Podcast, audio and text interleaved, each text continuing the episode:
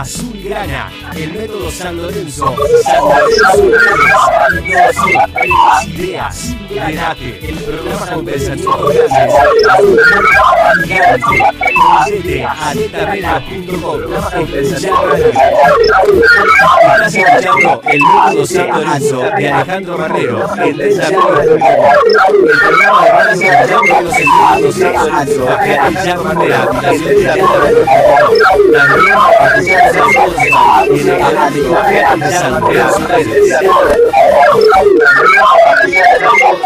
comienza el método saludioso, espacio de identidad cuerva.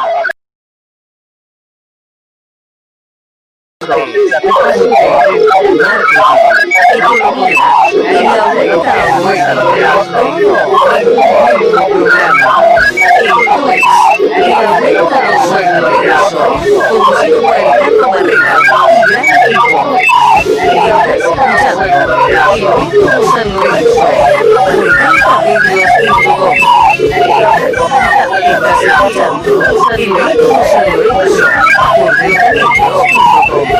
Muy van apareciendo, se van apareciendo las caras. Amigos Greco parecían los extraterrestres, parecían tomados de buenas, van apareciendo, se van apareciendo. las caras. Greco parecían los extraterrestres, parecían tomados en realidad una especie de vivo fue el método San Lorenzo, eso fue bueno, el primer programa del método San Lorenzo, en realidad otro día una especie de catarse en vivo no fue el método San Lorenzo, hoy tenemos una especie de no lo vamos a visita, no podía llegar a entender, eh, presento, a mí ya me conoce, pero mucha gente del mundo de eso mucho me digo por dos personas que han contado. Eh, lo presento, como dije, a mí ya me pero mucha gente pero para, buscarme.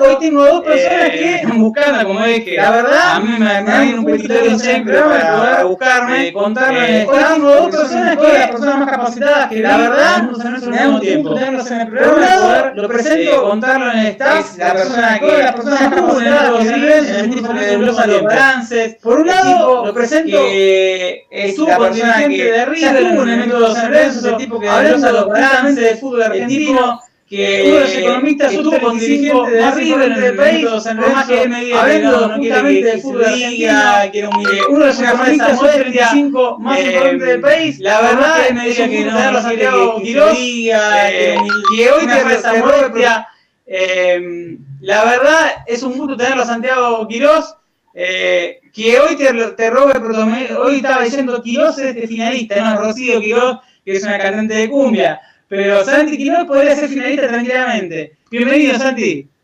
Gracias, Ale. Hola a todos. Eh, un gusto estar acá. Eh, ya, en este, ya en mi segundo ciclo en, en el multimedio. Eh, pero bueno, nada, como siempre, a tratar de dar lo que uno sabe y lo que uno estudia para tratar de eh, contar y ver cuál es lo que yo veo de cómo está San Lorenzo, desde la parte más institucional, y de ahí tratar de que todos podamos hacer nuestra parte para que San Lorenzo esté cada día mejor.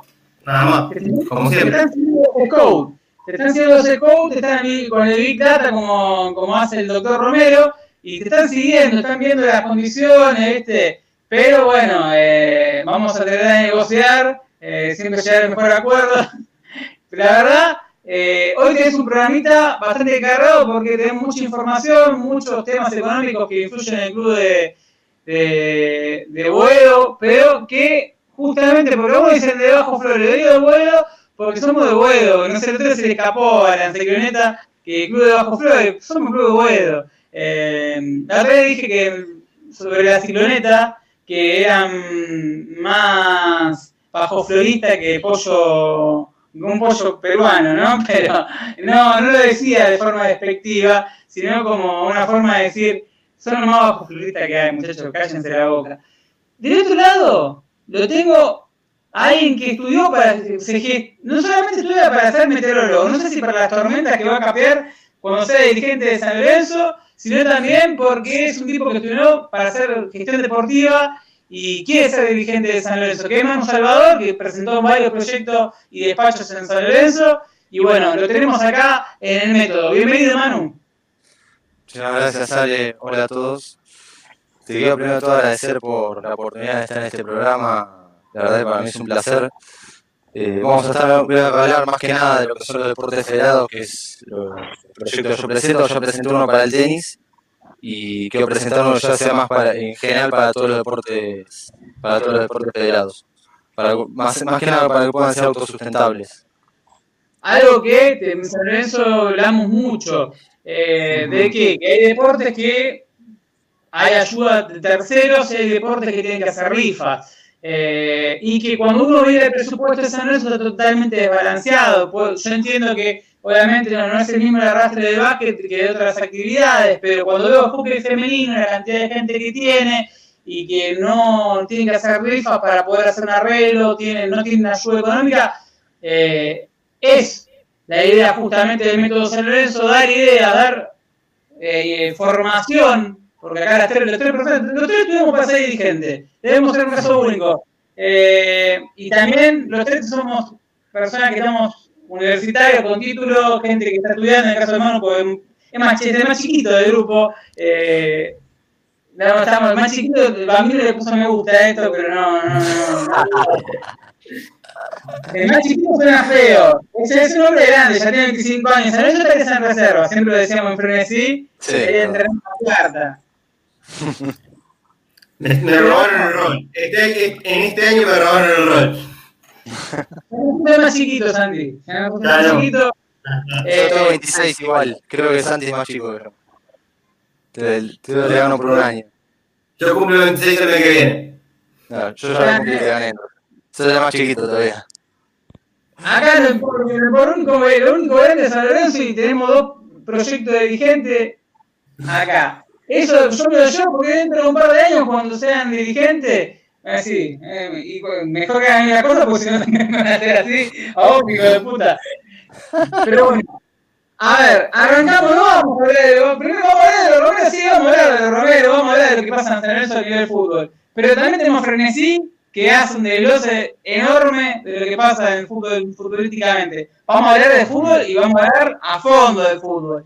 Pero primero quiero hablar de fútbol, pero en la parte económica. Porque con tanto Romero, Romero esto, con ESPN, Romero lo otro, Romero eh, el otro hablando de Disney, el presidente hablando de Disney en Twitter, en Instagram, Real retuiteando. Nos olvidamos lo más importante, que es San Lorenzo. Nos olvidamos la parte institucional. Nos olvidamos que está a vuelta a vuelo el proyecto de maqueta que se presenta la semana que viene, en teoría, se estaría presentando entre la próxima semana o la otra. Se, está hablando de que podría ser el lunes que viene, no sé qué va a pasar con eso, pero bueno, estaría bueno que empecemos a hablar de lo que pasa económicamente, porque hay una deuda que te cae de 845 mil dólares de Piatti, con un juicio del que se habla de, se, habla de 10 millones de dólares, una cifra estimativa.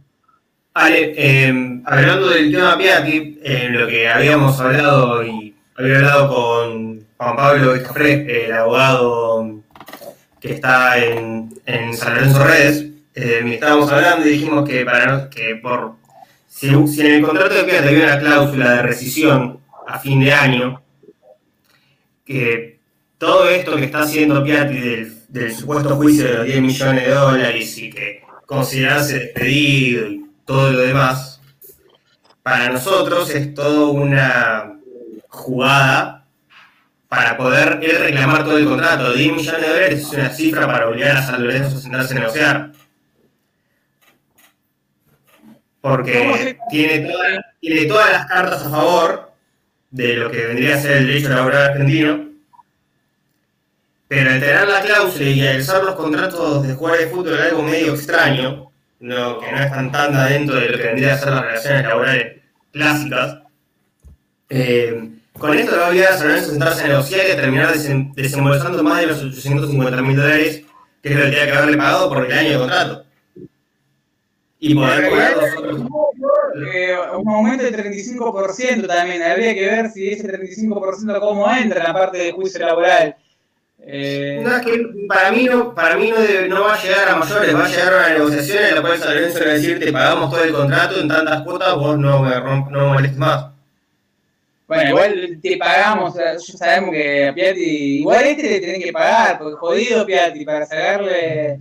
Piatti es muy bravo, no es el típico jugador de fútbol que Piatti quiere contado de una, no te va a aceptar cheque ni nada. Si con esto, con, con Piatti no. Lo único que podría llegar a pasar es que como pasa, el representante, si no me equivoco, era Nazareno Marcollese. Eh, siempre estuvo ligado en la primera etapa en San Lorenzo con la llegada de refuerzo. Que metan refuerzos en San Lorenzo de su representante y como hicieron con Aguilón, nos lleguen del grupo Bragarnik, nos lleguen jugadores eh, del club. No sé si va a pasar eso porque es algo Pero yo que... creo que por lo que puedo hablar, eh, que, lo, que lo que está haciendo el ex jugador querido es para sentarse y negociar todo el resto del contrato. El Y- jugador que entra ya pasó a ser, ya lo, lo enterraste, lo, lo tiraste. Vino con, tre- esto ya es personal, vino con 36 años de Canadá, lo buscamos 4 años seguidos, vino, jugó 7 partidos, hizo un gol y se rifó todo el cariño que le tiene a la gente en dos días. Habló como un pelotudo, la verdad, lo, lo hablo sin filtro acá. No podés ser tan termo, por más que esté caliente. Y me extraña un tipo que le gusta más la guita que dulce de leche, eh, de salir a hablar así. Eh, si hay algo que le caracterizaba a Piatti, es que justamente no era un tipo de declarar mucho, de hacer declaraciones. Y hablar como declaró, si hubiera hablado en gimnasia, tenía 20 años cuando pasó lo de gimnasia, 22 años que te lo haga a los 36 años, que te salga en Disney, salga en un programa televisivo de fútbol más visto, eh, guste o no guste, es uno de los programas más vistos de la tarde a nivel fútbol, con la repercusión que tiene decir semejante cosa, eh, aparte que hizo, lo hizo, lo hizo al contrario, el efecto que les causó, no sé si le parece tanto Camano como a vos, Santi, fue al revés. A mí cuando vi, me dijo lo de Romero, que le quiso pagar 15 lucas, me dije, qué bien Romero, dije, de verdad, digo, te incentiva para salir a ganar. Cuando en realidad no te tendría que incentivar a salir- para, para salir a ganar. Entonces hasta significa que están yendo para atrás si, si te ofrecen 15 lucas. Mm.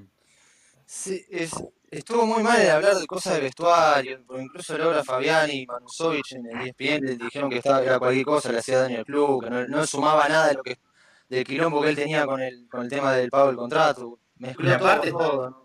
Si el Euro Fabiani, que dijo que sea un, que es un club del fútbol argentino en el que nunca hubiese jugado San Lorenzo y Boca, tuvo que salir a decir eso, imagínate lo mal que estuvo lo que dijo Piatti.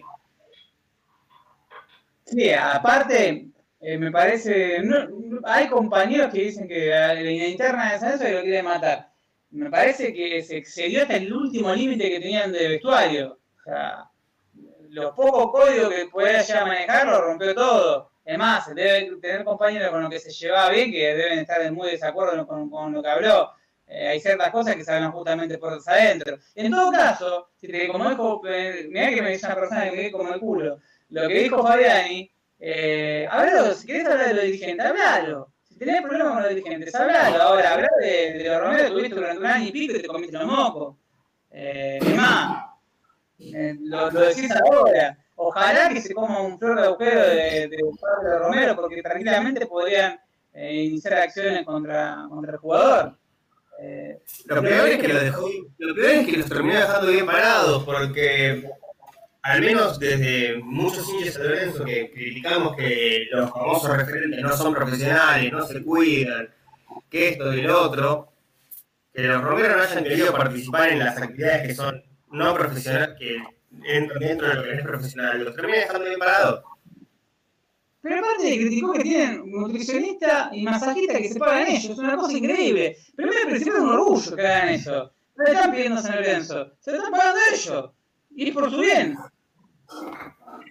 Y, igual de eso también hay otra cosa que para sacar que no me, no me parece que los jugadores tengan que bancar por fuera ciertas cosas que hoy por hoy son la media en cualquier liga seria. En San Lorenzo, hacer de cuenta que eso no existe. A ver, igual me parece que los tipos lo hacen todavía para estar por encima de la media y eso se nota en la cancha. Se nota cuando lo, lo- lo ves en la cancha, se nota la diferencia física, cómo están los dos. Eh, No solo impecables. eso. Y se nota el trabajo extra que ponen. ¿Cuántos jugadores de fútbol argentino hacen dos goles de tiro libre igual? Claro, y otra cosa más. ¿Cuántos jugadores de fútbol argentino bajan de un avión y te juega un partido eliminatorio y los tres días están en condiciones de jugar un partido de campeonato. Los Romero llegaron a San Lorenzo eh, y los dos minutos, a los cuatro días ya estaban jugando. Porque se habla de Cerro Porteño, que no jugar, no había arreglado con Cerro Porteño. Cuando quedan afuera con Cerro Porteño, eh, ahí sí hubo una negociación para acelerar y se cierran los Romero. Y a los tres días, cuatro que estaban en el país ya estaban jugando. Que lo mete Pixi, no sé si... Claro. Entonces, me parece que estamos hablando de tipos que lesiones cuánto tuvieron. Algunos escuchó un desgarro de toco madera, pero ¿a un desgarro de, de Romero? ¿O una molestia? Lo único que se, lo único que se dijo es que, que cuando llegaron, que Oscar estaba más falto de ritmo, que Pizzi no lo veía para jugar 90 minutos. Está bien, pero... Pero más allá de eso, no- después no hubo ningún inconveniente en el año que llevan. Una sola vez creo que uno de los dos, creo que fue Ángel, creo que había tenido durante, había estado en duda durante la semana por una sobrecarga muscular, esas cosas son Fue la semana. Fue la semana. Ángel tuvo una lesión en el tobillo de una patada en Mar del Plata. Exacto, eso sí me acuerdo. Pero eh, te llegó a jugar. No, no, no, llegó a, faltar. Pero hay otra cosa. A ver, de lo que se habla del tipo, primero se habló del cambio feo del partido contra Talleres. Primero y principal, estabas perdiendo 1 a 0 y el tipo te está diciendo, vayamos para adelante que estamos con uno menos, ¿qué tenemos para perder? O sea, al contrario, eso me parece excelente, que un jugador se te plante y te diga, che, tenemos que salir a ganar. En todo caso, la- la- si alguno se ofende y quería ir para atrás o quería perder por menos goles, es un cagón. No puede jugar en San Lorenzo. Pero aparte lo dijo el mismo técnico. Porque, a ver, vamos a. Está bien, yo entiendo al técnico que enojado porque, el- porque él considera que un jugador le falta respeto y lo quiera sacar por eso. Está bien, porque le contestó. Pero también es noble que el tipo en la primera entrevista que dio dijo que los Romero eran dos pies bárbaros, que, que fueron siempre de frente. Sí, pero Que cualquier problema fue en el momento. Porque lo dijo cuando se fue. Y ya cuando se te vas y las palabras se lleva viento. En el momento lo tendría que haber salido a aclarar, porque hubo ese viento de cola, eh, algún puterío durante la semana que se podría haber evitado.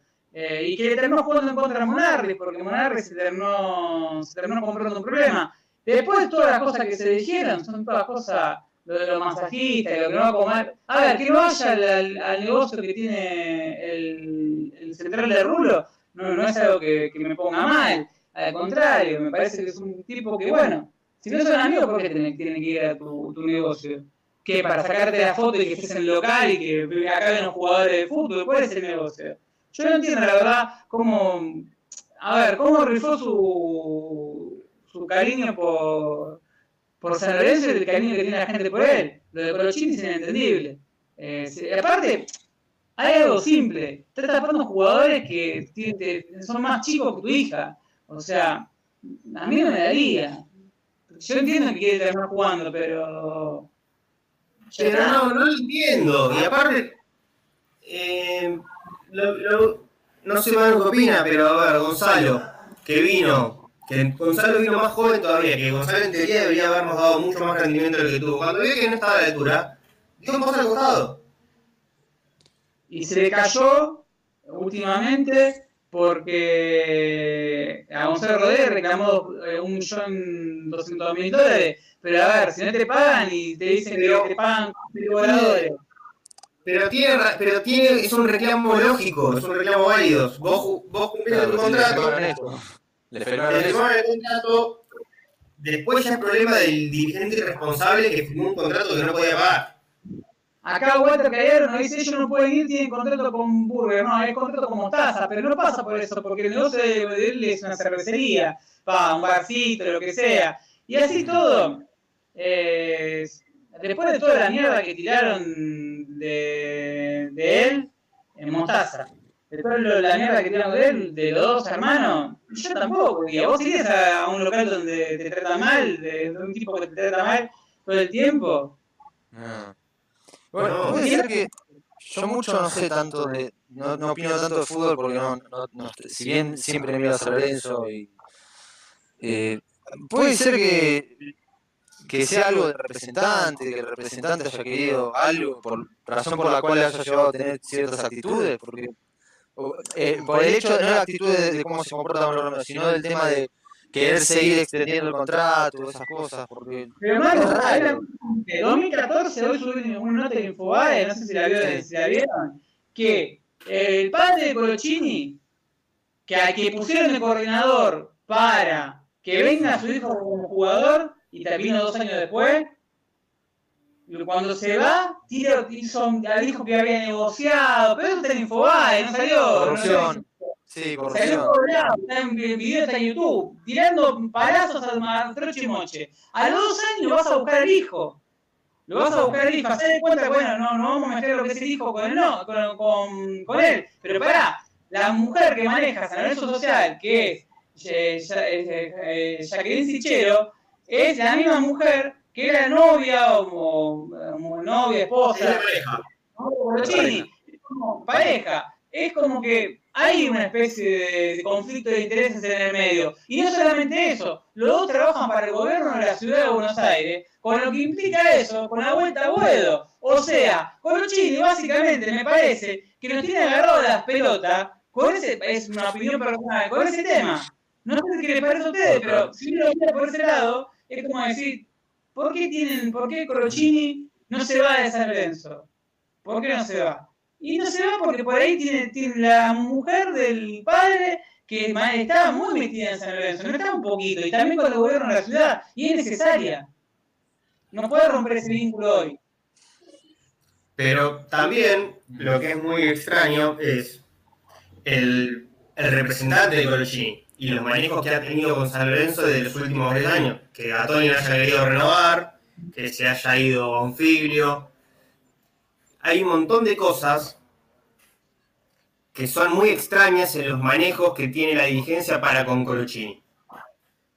Y lo cual termina llevando a que no puedan hacer que el- no puedan rescindir el contrato de en buenos términos, porque si él se quiere quedar clavado, por más que tenga 38 años y sea una estaca, tenés tantas, tantos condicionantes que no te permiten gestionar su salida de manera ordenada, porque si a vos hace un año y medio te decían que se retiraba Colochini, uy, buenísimo, aplauso, medalla, beso, volví a la, can volví a, a la cancha a los 3, 4 años, a los, a los 6 meses le aplaudía todo el estadio, que esto y lo otro, y estamos Partido de despedida.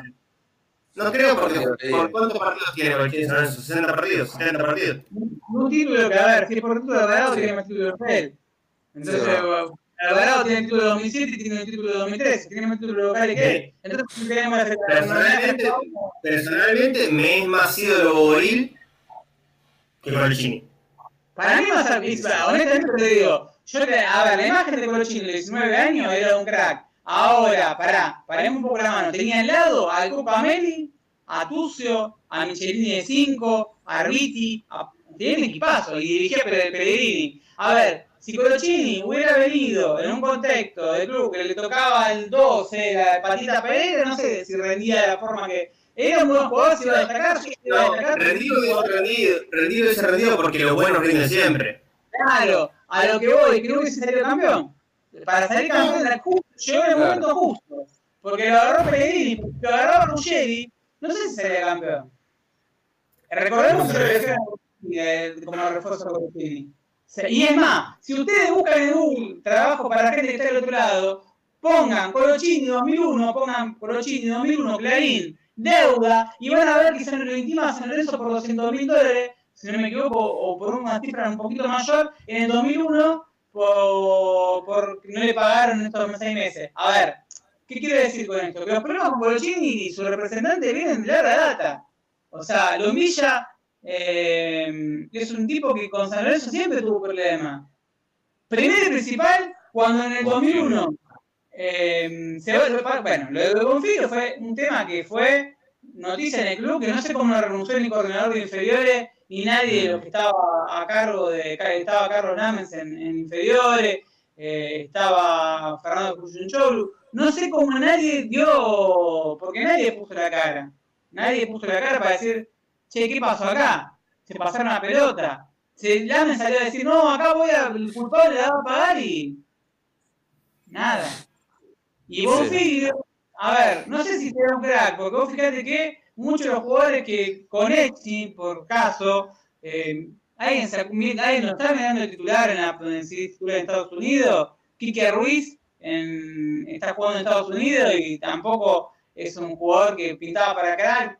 El único Berterame creo que se destaca en México que, tampoco era considerado crack, era un buen jugador.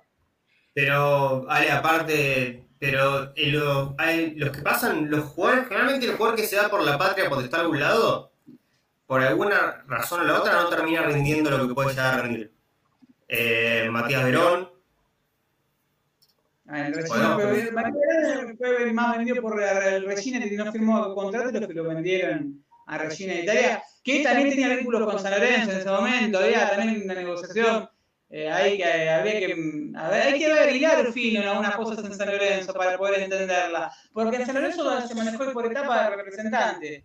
Y lo digo de, esta forma. Si uno agarra el 2002, eh, Leo Rodríguez cuando se retira agarra a muchísimos jugadores de San Lorenzo y los representa. Y el Toti Iglesias, que era representante de, Leo Rodríguez, también. De hecho, Walter Mortillo lo ha contado que no juega durante el 2002 con Insúa porque no firma con el Toti Iglesias.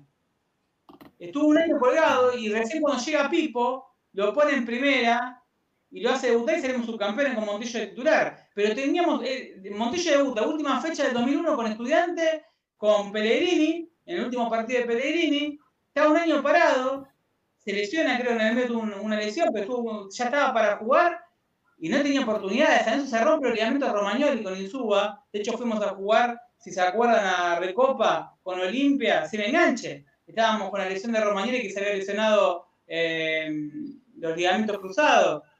Entonces, cuando uno mira, siempre tuvo una etapa de representante. Tuvo Totti Iglesias, después tuvo Rinaldi metido en el medio con Totti Iglesias, después tuvo el grupo Escuadra de, Ramírez, eh, después tuvo eh, el caso Oler, cuando vino Oler a San Lorenzo en 2012, trae a Role. Si uno mira los, nexos, y Role pasa, San Lorenzo lo compra en 500 mil dólares uno de balance, que Santi tenía, tenemos que ver los balances anteriores y empezar a desglosar algunas cosas porque estaría bueno enganchar algunas perlitas. Si mirás en el balance del 2012-2013, que lo tengo, si querés te lo paso, vas a encontrar... Pasame todos los que, pasame todos los que tengas, pasame todos los balances que tengas y después armamos un especial de tres días de todos los números de, de la era Lati. Bueno, si agarrase primero de... Porque ¿qué hacía la dirigencia de eso? Subía los balances pensando que nadie lo va a mirar. Y sí, lo miraban. Y yo no, lo miraba yo, yo se lo pasaba al contador de mi laburo. Claro, a laburo en una empresa grande. che, a ver, me desglosás a ver qué carajo es esto. Y me lo desglosaban. Y era hincha de San Lorenzo encima. Y errores, por ejemplo, lo compramos en 500 mil dólares y al año lo prestamos a los seis meses a Arsenal por 50 mil dólares por dos años. O sea, lo compras en 500 mil, lo prestás a Arsenal de Sarandí por dos años en, en 50 mil dólares. Cuando le quedaba un año en contrato con San Lorenzo, que encima después se lo estirás y va a jugar a Grecia. Vuelve con Bausa, que sale subcampeón. No sé si se acuerdan que. Sí, sí, no, me acuerdo. Nos, nos, quedamos, nos quedamos, fuimos a definir un torneo con Elizari enganche.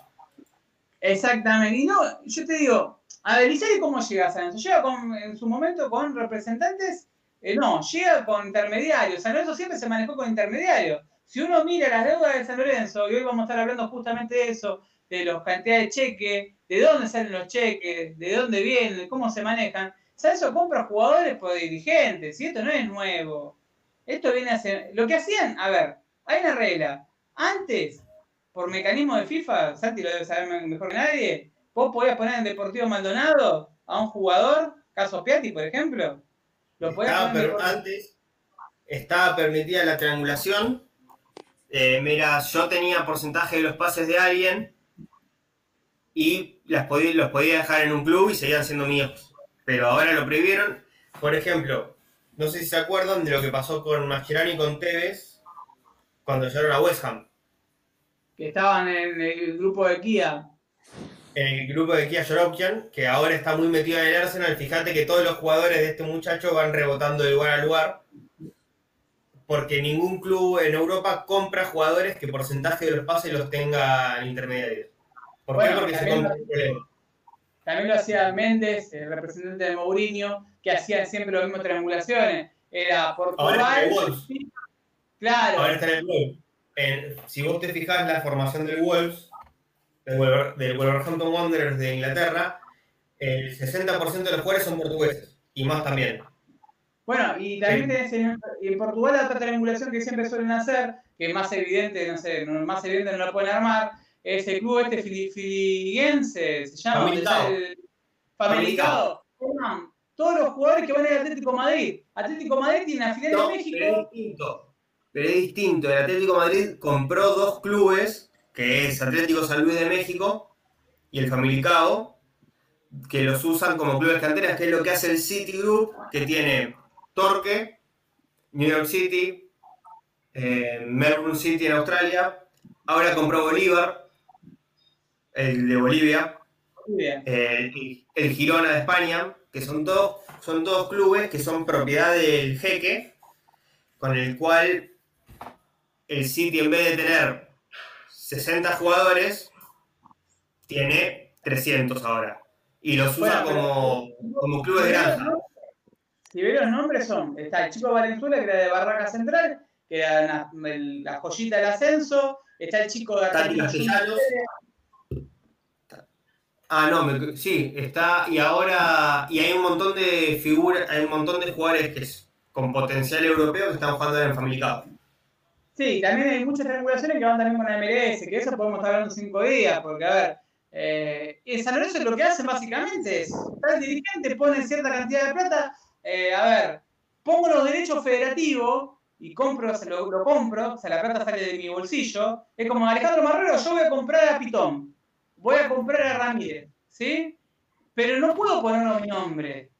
Entonces se lo pongo los derechos a nombre de San Lorenzo y cuando se vende recupero la guita. Pero ¿cómo se recupera? Y tiene que hacer un movimiento que sea muy particular. Eh, uno puede pensar cómo pueden llegar a hacerlo con un país que está en Europa, que tiene, que tiene, River hacía muchas negociaciones, que era Suiza, eh, que es un, un lugar donde necesitas una persona física para hacer ese tipo de negociaciones son algunas cosas que se podrían llegar a pensar, ¿no? Eh, no quiero decir que hagan Sí. eso, pero... Vale, El caso y, de- eso- y es la gran diferencia entre el modelo de, de lo que fue el, el sabinismo y el neosabinismo. Pero ¿crees que hayan, concluye que hayan Santi y Manu a Sabino, con que no le ponen los jugadores eran todo el grupo inversor. Claro. Y como, y como por normativa de FIFA ahora las personas físicas no pueden tener porcentaje de pase de los jugadores, ¿qué hicieron? Cambiaron el método, firman mutuos con San Lorenzo para aportar plata.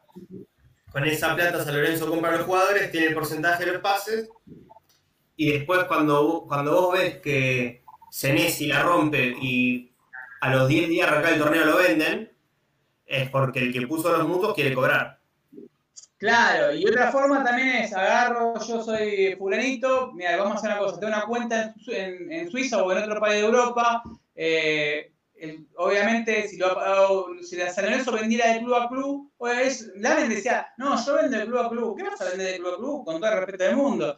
Cuando vos- uno sabe que las negociaciones no son de club a club, hay un intermediario en el medio para que justamente no tengan que pasar por, no se tengan que comer, que la FIP no se te coma un montón de guita. El dólar oficial, si San Lorenzo vendiera dólar oficial, por ejemplo, cuando vende documentos, San Lorenzo vende documentos de jugadores, lo vende justamente para venderlo en dólar líquido.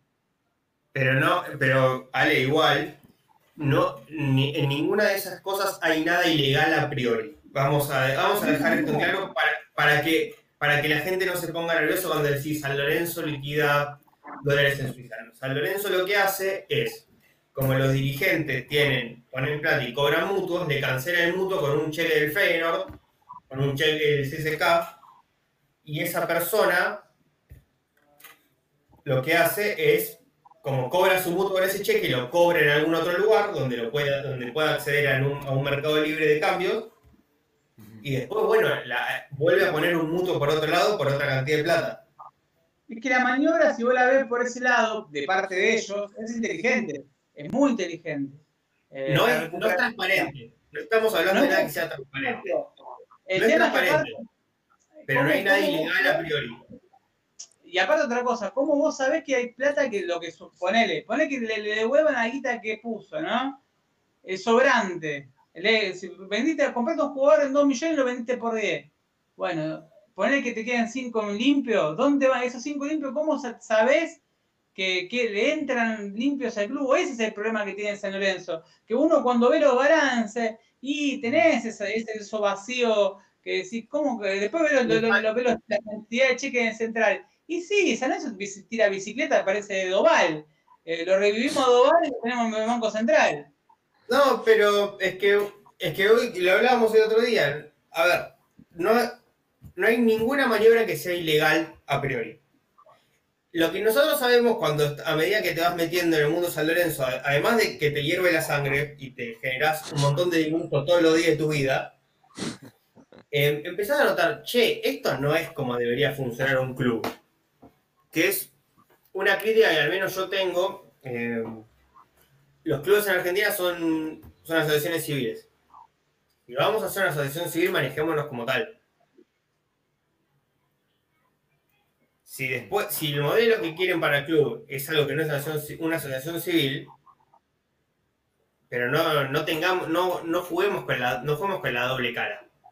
No, y, tampoco, eh, a ver, porque si no parecemos que somos monjes monje budistas, que pensamos que, que son todo transparentes, todo transparente en el fútbol, todos los clubes se manejan de igual forma, que está mal. O sea, no significa que estemos amparando eso. Significa que es una modalidad que usan el resto. Ahora, el tema de San Lorenzo es que tan, desvol- tan desvolado, tanta cantidad de gente que pone guita, porque no es una persona, hay una persona que pone mucha guita, que es el presidente. Ahora, tenés un grupo de personas con mucho poder adquisitivo y abajo hay más personas que no están en la dirigencia. Y che, tenés 100 luquitas para poner en el pase de tal y yo te lo devuelvo con eh, la venta de un palco por 10 años. Hay un jugador que San Lorenzo que, por ejemplo, en el 2012, 2013 lo compran a un club de, de donde hay mucho viento, donde está el viento sonda, y hoy jugó fuera de Libertad hace poquito, que mm, hay un dirigente que no, la, vos lo ves, lo ves en la, siempre en la Platea Norte, pero es como medio mala palabra, incluso fue muy mal de San Lorenzo en la época de Sabino. Pero el tipo puso guita para la compra de Manuel Más. ¿Sí? La puso y la, la, la, puso. ¿Y cómo se la devolvemos? Te doy un palco por 10 años, por tanta cantidad de guita, y bueno, cuando vendamos a más, yo te, hacemos la negociación para devolvértelo. Qué bueno, siempre queda en el medio, las negociaciones son, son medias raras, ¿no? Ahora, este método no es el método eso que uno quiere como club. Eh, quiere uno ser lo, que quiero como socio, como hincha, básicamente, creo que Santi y Manu deben creer lo mismo, es que haya transparencia en San Lorenzo. Partamos de no, no normalicemos este tipo de cosas. Eh, porque un día de mañana, no sabemos, le pasa algo a un dirigente de San Lorenzo y el que sabe los movimientos contables, pone, toca madera, pero le pasa algo a un dirigente de San Lorenzo, que es el que lleva todos los movimientos contables. Como pasó con Grondona. Se murió Grondona y ¿qué pasó? Explotó todo por los aires. ¿Por qué? ¿Por qué, Santi? Porque lo que pasa es que cuando. A ver, uno puede hacer las cosas mal y hacerlas bien. No sé si me explico. Eh, vos podés estar haciendo las cosas mal, en el sentido de esto no tenés que hacerlo, pero lo haces igual, pero lo puedes hacer bien.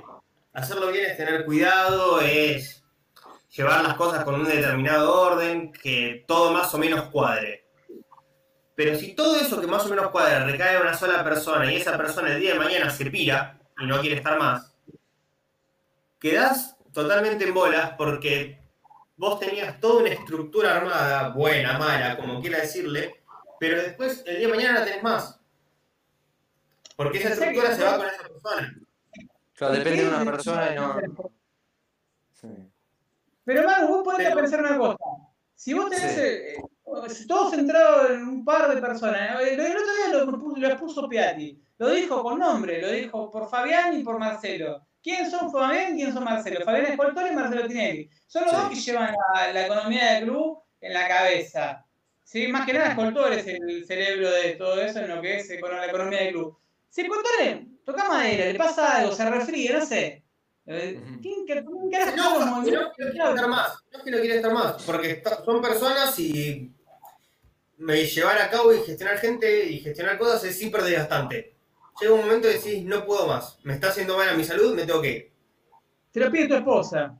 Te lo pide tu mujer, te dice, che, abrite, dedicate, te agarra un paro cardíaco. Un, no sé, no, perdón que exagere, pero te pasa algo de, que afecta tu salud por el estrés. Pero le pasó a Sabino, le pasó a Sabino.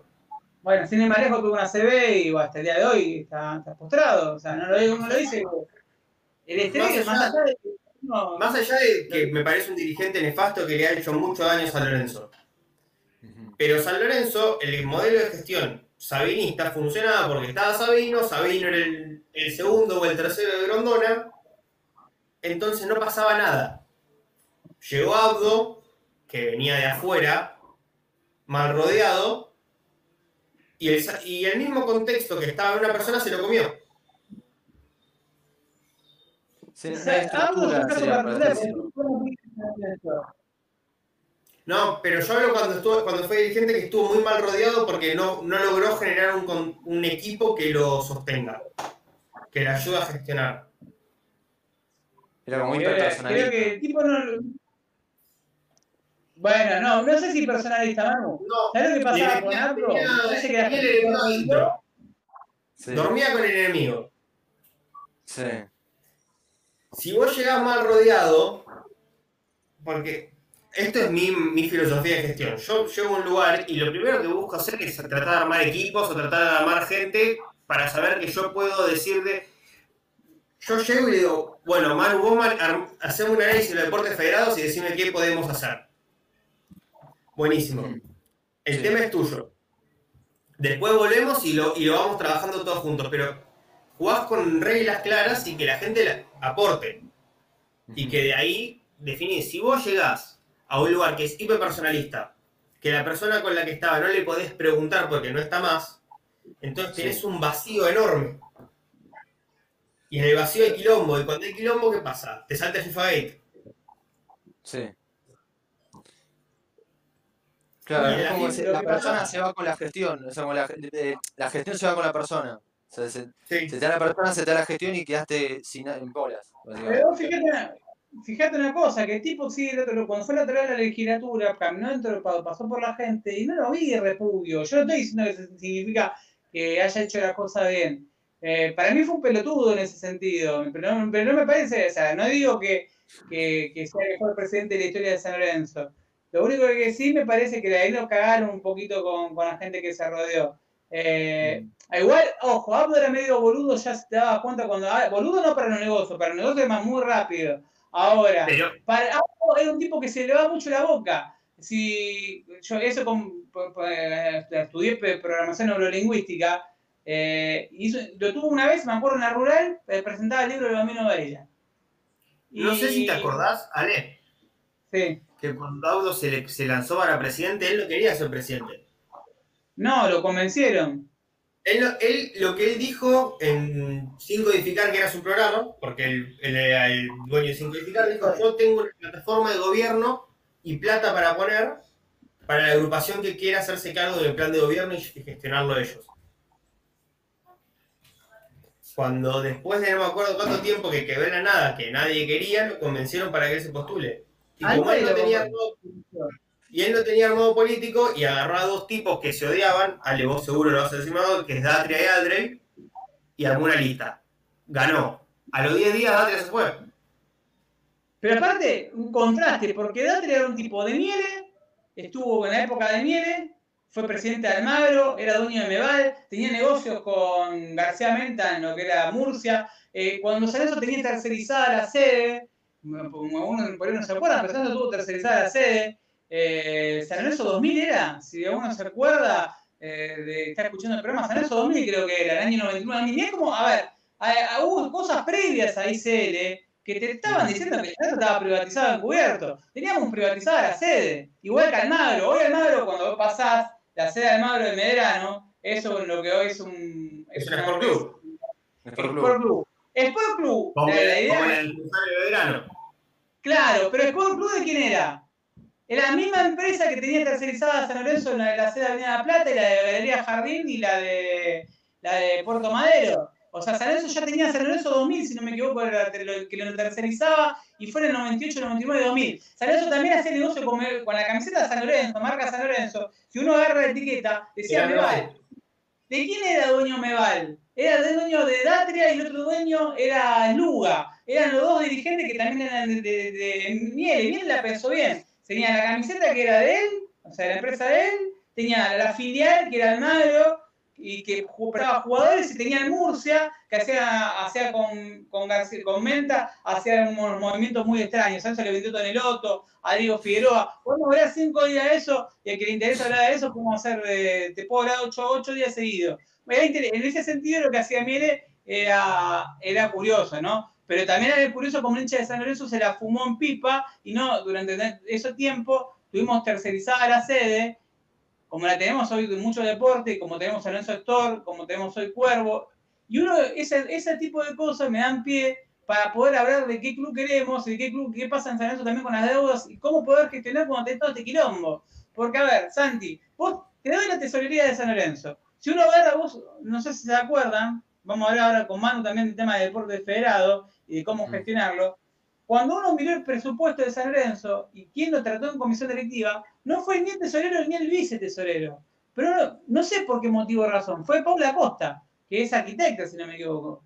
O ingeniera, era, creo.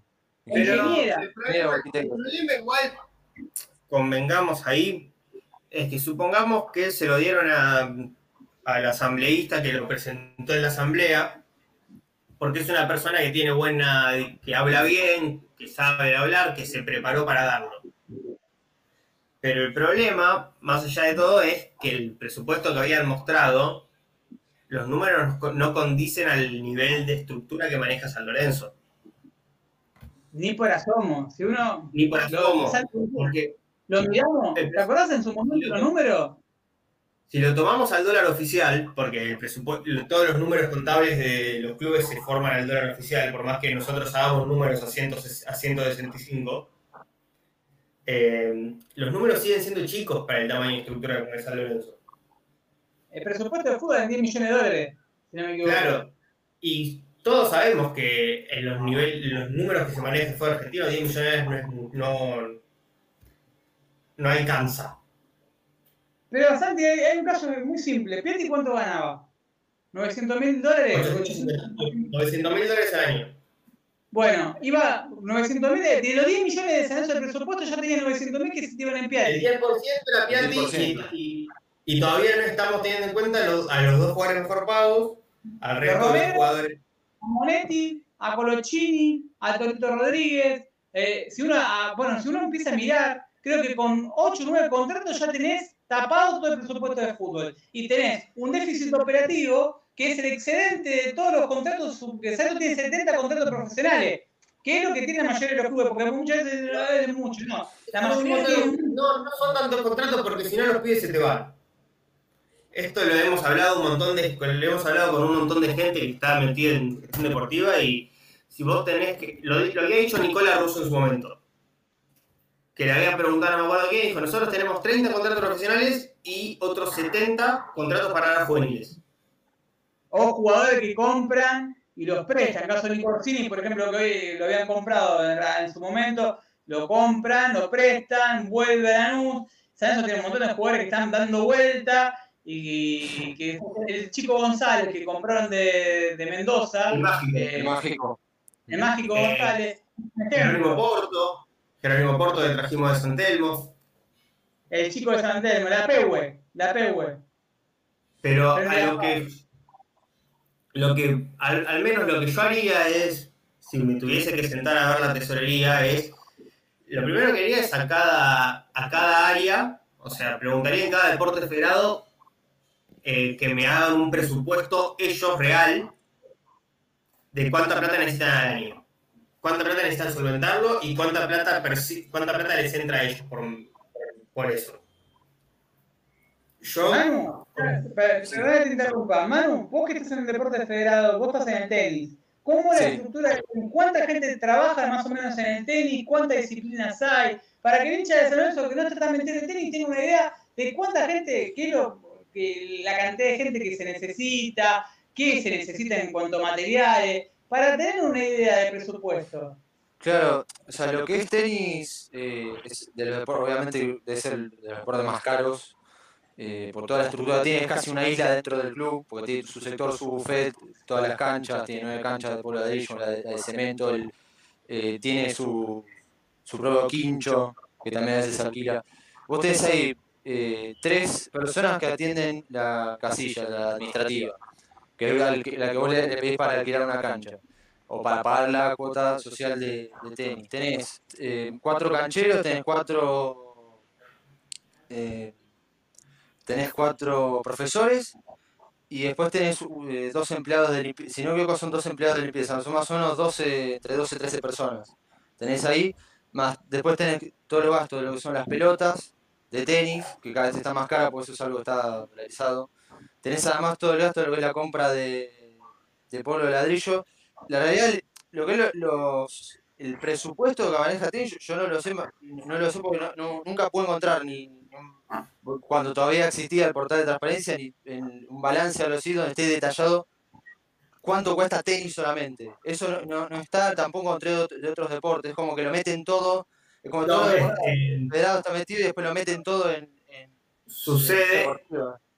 Manu, eso es lo que yo digo siempre cuando uno, cuando miro los balances, que cuando, cuando uno presenta un balance, los rubros se agrupan. Y Sí, en las notas también está medio agrupado. O sea, no. Si yo te, si yo te doy un balance Sí, donde correcto. tengo tenis, una parte de tenis totalmente detallado en un club tan grande como es Lorenzo con todas las actividades que tiene, sí es un montón. Pero si ahí, si agarramos, si agarrás el, el balance de un club de tenis más chico, seguramente tengas más detallado la parte de esa insumos para cancha, insumos para tanto, sí, entonces es muy difícil hilar fino sin tener el acceso al detalle. Porque claro. es un montón de carga administrativa y terminas haciendo un balance que ya los balances de por sí son largos. Sí, Eh, a cualquiera le invito a ver un balance y son, son hojas, son cosas así, así grandes. Es muy difícil. Imagínate si vos detallás todo al último momento. Para eso lo que vos tenés que hacer es bien las notas y bien la información. Para vos Sí. asegurarte que lo que estás viendo es real. Tampoco hay ver, el tema, ese detalle, más allá de que no lo vas a ver en un balance, en algún lado tiene que estar, porque a ver, ¿cómo?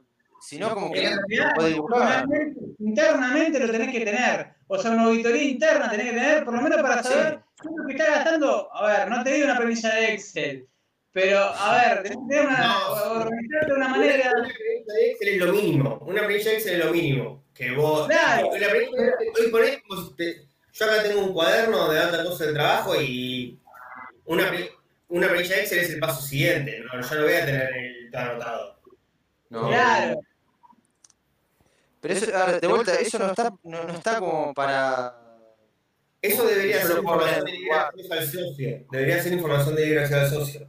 Que vos tenés ejemplo, cuál- la transparencia también. Que no, no- nunca, cuando el director la tenía. Manu, ¿cuánta gente más Sí. o menos va al tenis de San Lorenzo asiduamente entre semana o los días de fines de semana? Cuando Yo sé, que so- yo sé que socios son, ciento, son cien- entre 160 y 180 personas, teniendo en cuenta que siempre son los que siempre más o menos pagan. Después, lo, lo que son durante la semana, tenés eh, ocupación más o menos por, la, por lo general por la mañana, donde tenés ocupación prácticamente total, son los sábados, entre la mañana y el mediodía, siempre. Después domingo tenés poca gente, después lo que es durante la semana, entre la tarde y la tarde-noche tenés poca gente. Salvo hay un grupito de, de gente que, que entrena para interclubes que se junta los eh, dos o tres veces por semana a la noche. Pero eh, es eso más o menos el caudal de gente que tenés. Antes, hace, por ejemplo, fue un año de ejemplo, 2011, yo me acuerdo de que puteaba porque estaban todas las canchas iba sábado, domingo, y estaban todas las canchas llenas siempre, y vos entrabas, alquilabas y ya te sacaban, terminaba tu turno y ya te sacaban, y después tenías que esperar una o dos horas a que- para volver a alquilar cancha. Y bajó mejora todo, bajó muchísimo. Ah, Manu, yo te hago una pregunta, pues eso se sé que hay gente que, que, eh, pone plata de su bolsillo para que la actividad tenis en eso no se caiga, que son reconocidos, que ellos mismos, bueno, la chica que estuvo finalista de Roland Garros eh, fue ganada por San Lorenzo, eh, por Maña, que lo, lo, lo, la, por, por, la Santé en su momento, por Maña, por, por lo dicho por ellos, por Barilari y por eh, Lopardo. Entonces, cuando vos ves esto, hay gente que pone plata en San Lorenzo. Ahora, para que no tenga déficit, no tenga que depender de un tercero. Por si se te resfría cualquiera de los tres, como decimos no, siempre, sí. se te resfría uno. ¿Quién, cómo, San Lorenzo, cómo siguen? Eh, a ver, no tiene por qué mucho, me va a decir, un deporte federado te puede dar pérdida. Sí, te puede dar pérdida. Creo que con Santi, a ver, es un club, es un club social y hay actividades que, bueno, uno si estudia gestión deportiva te vas a dar cuenta que bueno, hay actividades sí. que las tenés y que te van a dar pérdida. Hay que tratar de que esa pérdida sea mínima. Sí. O sea, cuando uno se va... No se ve. El, problema está en cuando todas tus actividades dan pérdida y las terminás sustentando con la actividad que te tienen que generar plata. Claro. Eh, uh -huh. Y esto es como siempre, yo siempre digo o trato de decir que no todos los balances, no, en al menos una sociedad, una asociación civil, no todos los balances tienen que dar superávit. No tiene por qué los balances superávit. Porque. superávit, es muy difícil muchas veces. No, porque ganar el superávit es que ganaste plata. ¿Y cuál es la utilidad de que una asociación, que una asociación civil gane plata? Ninguna al fin y al cabo, porque vos, porque vos como socio no te vas a llevar plata a tu casa. Eh, la, en teoría el resultado tiene que ser neutro, o sea, tenés que, cuando las cosas andan bien, ahorrar, cuando las cosas, en algún momento invertís para mejorar el club, en algún momento invertís para mejorar el plantel, ahora vas a invertir para hacer una cancha. Ahora, si uno mira, acá por ejemplo, eh, nos dice Luis, de Deodato nos dice, averigüe para que tengan las canchas de tenis y, y, sí o sí tienen que ser socios los que alquilan la cancha de tenis. Eh, debería ser más accesible. ¿Cuánto vale el, eh, si uno quiere alquilar la cancha de, de, tenis de San Lorenzo, si, si quiere jugar? Dos, ¿Te digo tenis? Si, socio, si sos socio, te sale 250 pesos, depende, varía según el horario. Eh, me llama la atención porque habían los primeros precios que dieron, estaban para invitados también. Lo, lo habrán no, cambiado ahora porque... Ahí lo que, está, lo que está aclarando Luis es que, el, al menos en pandemia fue así. Todos los clubes, por lo que tengo entendido, redujeron la cantidad de invitados que pueden entrar en, en, los, en el último año. Pero tenés, o sea, tenés, en la página, incluso estaba la página de San Lorenzo, oficial de San Lorenzo, tenía precios para, para invitados también, que era, creo que salía dos, era 200 pesos más. Pero lo habrán cambiado ahora porque te digo que yo lo vi incluso conozco, sé de casos de, de, de, invitados que fueron. Lo habrán cambiado, lo habrán cambiado hace poco, pero eso al principio estaba igual. Estaba permitido Mano, para, para. Si uno, si uno tiene que hacer análisis de gestión, a ver, si vos querés cambiar el tenis de San Lorenzo y no depender, o dependerlo, achicar el margen de error, achicar el margen de déficit de San Lorenzo en esa actividad. Uh -huh. eh, ¿Cómo hacer? ¿Cómo, cómo, cómo, a ver, vos que estás en el tenis, que estudias gestión deportiva, y sí. agarras un deporte federado de ascenso tenis. A ver, ¿qué hacemos? Hacemos un análisis de FODA, decir, vamos a hacer el básico, análisis FODA. Sí, misión, visión, valores. Lo que después podrás hacer, yo, yo lo que había pensado es pensar todo en base a lo que son las redes sociales en un principio, haciendo, o tenés lo que tienes que tiene mucha oferta de actividades, tiene torneos internos, abiertos, que son para socios y no socios, torneos federados, tener, bueno, los torneos profesionales también, tener los interclubes que juega para San yo jugué para San también un par de partidos hace un par de años. Tenés un montón de actividades, después tenés la escuelita que es para, la escuela de tenis que es para chicos, una escuela de tenis que es para adultos, eh, clases particulares, clases grupales también, tenés el entrenamiento para sí, tenés una cantidad enorme, pero todo eso lo tenés que difundir, tenés que mostrar en las redes sociales todas las actividades que vos tenés, porque hay gente que vos mostrás una, dos o tres actividades nada más y la gente que no le interesa eso no se mete. Por ese lado. O sea, si yo no sabía que, por ejemplo, me decís de invitado, me decís lo de grupo familiar, me cosas que no, porque el club eso no lo informa. Tampoco está en, en, la página web. Es un error bastante. Pero no es solamente sí. con. Es en todos los deportes federados. Sí, sí, sí. Bueno, bueno pasa esto. Eh, tendrás que hacer una estrategia en base a redes sociales yo lo había pensado el primer año hacer la, eh, lo que es la escuela de la escuela para chicos, que te, vos traes chicos y además tenés a los padres que van, que también los podés sumar como socios. Eso es una primera instancia como para generar socios lo más rápido posible. Además los chicos, o sea que los nenes se enganchan de chiquitos, ya lo tenés durante muchos años. El padre también lo puedes enganchar, puedes enganchar al hermano, al primo, al familiar del nene. Eh, después, una vez que ya generaste un- una pequeña cantidad de socios, ya tenés que empezar a lo que son con los sponsors, aunque sean chiquitos, que sean los que te dan canje, por ejemplo, canje de, para insumos básicos, canje de pelotas de baja presión para la escuelita de tenis justamente. Después, podés sumar, que además te pueden dar el canje con un poco de efectivo chico, pero te pueden dar. Después podés tener eh, canje para lo que son pelotas para el entrenamiento también. Y todo eso, vos vas, a- vas cubriendo insumos básicos en un- desde un principio, vas generando lo que es el, un crecimiento de a poco de lo que son la masa societaria. Después de eso, por ejemplo, siguiendo la línea de lo que es los chicos, podés, hacer una compra de juegos de plaza para, para la parte donde está el pasto. Eso incluso tenis lo tuvo hace un par de años, se rompieron, nunca más lo, nunca más lo, lo, a comprar. Sí, Y, y el tema de búsqueda de spot, yo siempre pensé como, es una idea que me había pasado cuando había hablado con, Mm. Con un dirigente de River, que en River lo que hacen es que los sponsors que vos, que vos conseguís, sí, se los pone el club. Para mí una idea ideal es que si yo soy, yo juego al, a, la- a las bochas y consigo un sponsor que quiere poner plata en bochas, sí, que la plata vaya en, o en, en su gran mayoría a la, a la actividad. Existe eso hoy en el tenis de San Lorenzo que si ustedes, que si alguno tiene el negocio de mi tío quiere poner en los pantalones el nombre de Puertas Pirulo. sí. Esa posibilidad, Sí existe, o sea, son eh, se llaman sponsors específicos del, del sector del deporte. Eh, ahora habían conseguido, ahora hace poco consiguieron, en línea con lo que yo eh, planteé en mi proyecto, un sponsor es Tecnifibre, que tiene marcas de pelota, tiene raquetas también, y están haciendo un poco de canje y un poco de, lo que es efectivo. Siempre obviamente es poco eso, pero se puede hacer que sea solamente para, para, para el sector. Eh, se hace después en lo que es lo que es cartelería, eso tenía, bueno, lo- los torneos, los torneos eh, profesionales son los Future y los Women's Tour, y después los interclubes de primera, eh, que es donde está, bueno, Podoroska, donde está Fede Coria, donde están lo- los jugadores profesionales.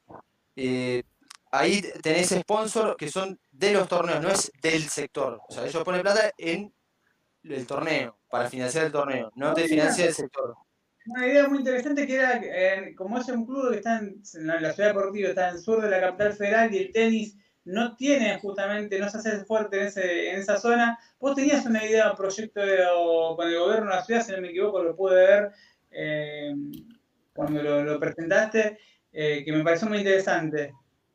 Con, con el gobierno de la ci- No, puede ser con zona sur de la capital federal, con la zona sur de, de la capital. Claro, o sea, vos tenés varias ventajas en lo que es en comparación con otros clubes. Vos tenés clubes que son de tenis, que están ahí, que son fuertes, como por ejemplo el italiano, la ACJ también, que es la Asociación de Jóvenes, eh, el Club Down que tienen canchas de tenis, que tienen actividad de tenis que son como tu competencia. En lo que es toda esta situación de, la pandemia todo eso, no tienen infraestructura, no tienen eh, la base monetaria que, ti- que tiene San Lorenzo, pues son clubes más chicos obviamente. Entonces, y además vos sos barato, tenis de San baratísimo, o sea, no, existe el precio en comparación a cualquier otro club, ya sea medio o top, eh, es mu- muy caro. Y además tiene una, eh, la calidad de las canchas es, excelente, o sea, toda la gente que va a competir de torneo de federados que van a competir a Lorenzo, todos destacan eso, tiene una calidad muy buena. Todo eso, la, situación de la pandemia, sabiendo que vos te podés rearmar eh, más rápidamente que el resto de los clubes, eh, eso lo podés usar para, eh, para fortalecer lo que es la disciplina y podés llegar a ser el club, el principal club de tenis de toda la zona sur de, lo que es la capital federal. Además, al tener esa doble ventaja de ser económico y además tener buena calidad de canchas, tenés, eh, vos le- también podés robarle, robarle, en buen sentido, gente a, a- o clubes que son más de caballito, más de, de, más de, otra zona del norte de la ciudad, centro norte de la ciudad. me pasó de leer eh, para gestión deportiva un informe de CONICET eh, de hecho por la gente de CONICET sobre el fútbol femenino, que también te, da pérdida, y, pero te lo miraba desde otro, hecho por científicos, por gente que estudió, y estaba muy bueno, cómo hacer para que sea sustentable el deporte. Y te explicaba cómo se hacía en Estados Unidos, se hacía en otros países, y pues sí, ¿qué tan difícil es aplicar acá? Porque, a ver, eh, uno ahora, ahora no hablamos de tenis, pero si uno va, le digo también de hockey, hockey, ¿cuánta gente, cuántas chicas y chicos hacen actividad de hockey? No me quiero ir a, tiene 200 millones de disciplinas San Lorenzo, pero te hablo de deporte que, a ver, eh, mueven gente todo el tiempo. no solo es, un deporte nuevo. El hockey en San Lorenzo es un deporte relativamente nuevo. No, en realidad es histórico. Si te escucha Adolfo Herrera, te va a dar un patatú, Santi. No, eh, pero, pidiéndole perdón a Adolfo, el hockey, eh, el crecimiento que ha tenido en San Lorenzo en los últimos 20 años es muy importante. Se le da cuenta competir a, clubes totalmente históricos que compiten constantemente en, en hockey. Claro, bueno. en una zona con muchos clubes de hockey también. En realidad competí con Chicago en esa zona. ¿Cuántos clubes? No, eh, eh, la, OM tiene un, la OM tiene un hockey dentro de todo importante. El, italiano creo que también. Pero San Lorenzo se ha puesto, al menos en hockey, se ha puesto como el club más fuerte de la zona. Sí, igual, eh, hacer, no sé si, ¿qué piensan ustedes? San tiene la ciudad deportiva, para la gente que no sabe, más, más grande de la capital federal. La ciudad deportiva con más cantidad de hectáreas, más grande que Capital Federal. Eh, así como tenés cancha de tenis, que tenés que, no tenés, muchas veces no tenés la cancha de tenis porque la cantidad de gente que, que practica, ¿sí? o hay días que debe estar vacío. Eh, Yo no se hacen convenios con colegios privados, como hacen SIDAOM, como hace el italiano, como hace, te como entidades privadas, no estoy ahí, no te, estoy privatizando el club, sino te estoy generando un ingreso que me permita justamente, mira, eh, el club, acá el colegio marianista, en lugar de. ¿Cuánto, cuánto le pagas al down?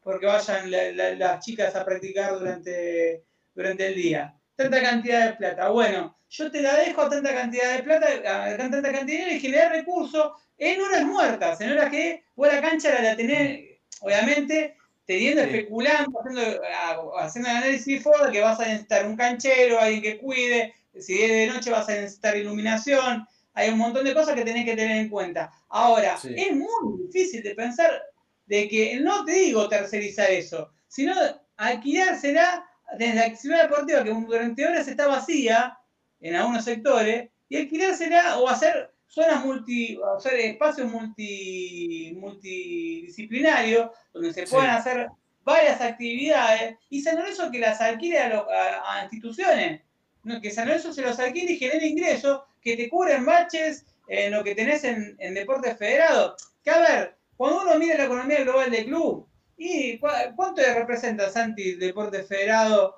o, eso? No, no era un número, no era un número muy, muy grande en comparación al resto. Eh, era el, creo que era el cuarto, el tercero o cuarto punto después de fútbol profesional, fútbol juvenil y después venían los deportes federados no, básquet y después el resto de deportes federados en su conjunto. Eh, es un tema para que, vamos a debatir seguramente muchísimas veces. Eh, también está el tema de la vuelta a vuelo, porque se está hablando de, primero principal la maqueta, primero principal la maqueta, eh, que se está, presentando, en teoría la semana que viene la otra, se, se, están ultimando detalles, pero la maqueta se presenta. hay que ver, ningún socio lo pudo llegar, hubo reuniones esta semana eh, entre Marcelo Tineri y varias agrupaciones de San Lorenzo. Eh, otra cosa, tenemos que tener en cuenta que ahora el 25 se abre la inscripción para la audiencia pública y que los que y los que respondieron las tres preguntas del gobierno de la ciudad sobre el proyecto de ley, eh, el martes y los jueves hay reuniones para, por el tema. A mí hoy me llamaron del gobierno de la ciudad desde un número oculto, así que estén atentos a eso. A eso estábamos antes del programa, estamos haciendo con eso. Atentos a los que se inscribieron, porque por ahí tienes una llamada de número oculto y vos decís, no, número oculto Movistar, es claro, viste, que te, para, estás en de laburo y decís, no, que te quiero atender. Ojo que es del gobierno de la ciudad y es importantísimo porque te necesitan a vos para. Contalo, Santi. Es, así, los que respondieron consultas, eh, al menos yo que no, yo no soy vecino de la zona, eh, y me, dijeron que me podía meter en cualquier horario, pero los que son vecinos los van a llamar para una reunión en particular, de un barrio en particular, de los que están alegados a la zona, que son Buedo, Parque Chacabuco, Caballito y demás. Y ahí se, van a expo- se va a exponer sobre el proyecto y es muy importante que todos estemos, que todos los que estemos interesados y realmente querramos la vuelta, que estemos ahí y que estemos defendiéndola, porque como siempre, los antivueltas son pocos, pero son molestos. Sí, sí, somos, somos Son molestos. que te zumban, están zumbidos. Sí. Y entonces es importante que estemos todos y que, y que todos desde nuestro, punto, desde nuestro lugar podamos ayudar a que San Lorenzo vuelva a Boedo, porque si, si alguno no puede comprar metro, si alguno no puede, es muy importante que dé su aporte desde este lugar. O sea, defender la, defender la vuelta, hablar de las ventajas que va a tener el proyecto, qué cosas tiene que tener el proyecto, cuánta vida le puede dar al barrio y demás. Es muy importante que todos los que estén. Santi, hay que decir también que, que vaya, que se postule, porque por ahí va alguien y va medio en pelota y vos tenés que ponerte a debatir y si no tenés argumentos te pueden comer crudo, porque te puede pasar eso, eh, informate. No te, o sea, lo- mínimamente hay muchos canales, muchos programas de la vuelta a Buedo. eh, para, a ver, hay mucha gente que tiene, ama San Lorenzo, pero por ahí no está tanto ¿viste? en el día a día de lo que es la vuelta a Buedo. Eh, está bueno que, mm, que, por ejemplo, sepan, sepan que tienen que ir más o menos con una idea de cómo defender a San Lorenzo. Eso no significa no te presentes, sí, presentate, recontra presentate, pero informate todo porque te van a querer entrar por cualquier lado. A ver, eh, se- se- Tengamos en cuenta que es, es un proyecto que, tiene, que contiene una parte cultural, una parte comercial, que la idea es aumentar las actividades en el barrio, la idea es aumentar el comercio, que haya más circulación. Todos los que hemos, eh, menos todos los que hemos estado por Boedo sabemos que a partir de las 7 de la tarde hay muy poca circulación, se pone oscura. La idea de esto es que haya gente que pagaría plata todo el tiempo, que esto ayuda a revitalizar el barrio, que no que, las, que cuando vengan con el argumento de quieren una cancha para hacer quilombo, no, esto no es así, queremos una cancha porque queremos a queremos que crezca y queremos... Sí, que para la gente que no sabe, por si, si quiere informarse, eh, Marcelo Culota, Carla Historia, Adolfo Diego Guerrés, eh, la gente de, de Juan Herman Boedo, eh, te- si necesitas información, te la van a brindar, te van a informar más o menos para que tengas un paneo. Yo le digo esto, a ver, no estoy ninguneando a la gente de San Lorenzo, sino yo me Queremos, acuerdo lo- con- queremos que, queremos que todos los que, se- que todos los que puedan ayudar, que ayuden desde, el- desde estar lo más preparados posible, porque el enemigo es molesto y, y es poco. Y no hay que ir desde la pelea, sino hay que ir desde contarles todas las bondades que puede traer San Lorenzo al barrio. que es nuestro claramente. barrio. Bueno, en su momento, cuando eh, hace un año y medio me tocó hablar con una señora que es hincha Huracán, que lo- públicamente lo ha dicho, que es antivuelta número uno. eh, estuve debatiendo. Sí, que fue, sueña conmigo, porque es más, la la otra vez puso eso. Alejandro, como, no me, no, no, no me, no, no se anima ni a criticarme. Eh, tuvo una mala suerte de, de- de chocarse conmigo y estuve a hablar una hora y media. Eh, aparte, no, no, no, no, no, uno yo le iba pinchando y pinchando, pero no pinchando mal, en el sentido de que, a ver, tratando de entenderla. Porque vos, decís, bueno, primero quiero entenderte, porque yo quería entender a los vecinos. Primero cuando hablaba con los vecinos de Boedo, lo que me pasaba es, eh, vos salí de acá, salí de acá, pará, pará, yo también soy vecino de Boedo. O sea, cuando me dicen, ¿soy de Boedo? Sí, soy recontra de Boedo, vivo acá. O sea, tengo los mismos derechos que vos. Partamos esa base. Y con respeto, siempre con respeto, nunca faltar el respeto. A ver, cuando vayamos a audiencia, es muy importante, eso es muy importante, porque seguramente eh, la antivuelta caiga en improperios y, Y- te hable mal te y te falta respeto. te pincha. Te pincha como para que vos Lo que nosotros no tenemos que hacer es entrar en su juego. Nosotros tenemos que ser educados, hablar bien, no levantar la voz, ir con datos, ir con información. A ver, nada. para que más o menos el estar del otro, del otro lado, eh, se escucha el programa, a ver, ¿con qué datos le podés refutar los podés cagar? A ver, donde estaba Carrefour tiraban eh, de residuos químicos. Primero y principal. La ley se hace de la noche a la mañana. Eh, si uno investiga al banco como Meliva, era, no me sale el nombre ahora, la puta madre. Eh, Mariva, la hacen de noche a la mañana. Si ustedes miran las constructoras, la hacen la misma obra de obra sanitaria. Se googlean un poquito, se van a enterar de que la obra fue muy fraudulenta y se hizo en el Consejo Deliberante la época de la noche a la mañana. Eh, que un, detalle no menor, un detalle no menor es, San Lorenzo fue obligado a vender bajo la excusa de que se iban a abrir dos calles y San Lorenzo vendió el predio en una cifra menor al millón de dólares y el predio después fue revendido a Inc. S.A., que es el ex supermercado, en 9 millones de dólares. Igual hay otro dato que nadie lo dice, el dato de la densidad poblacional.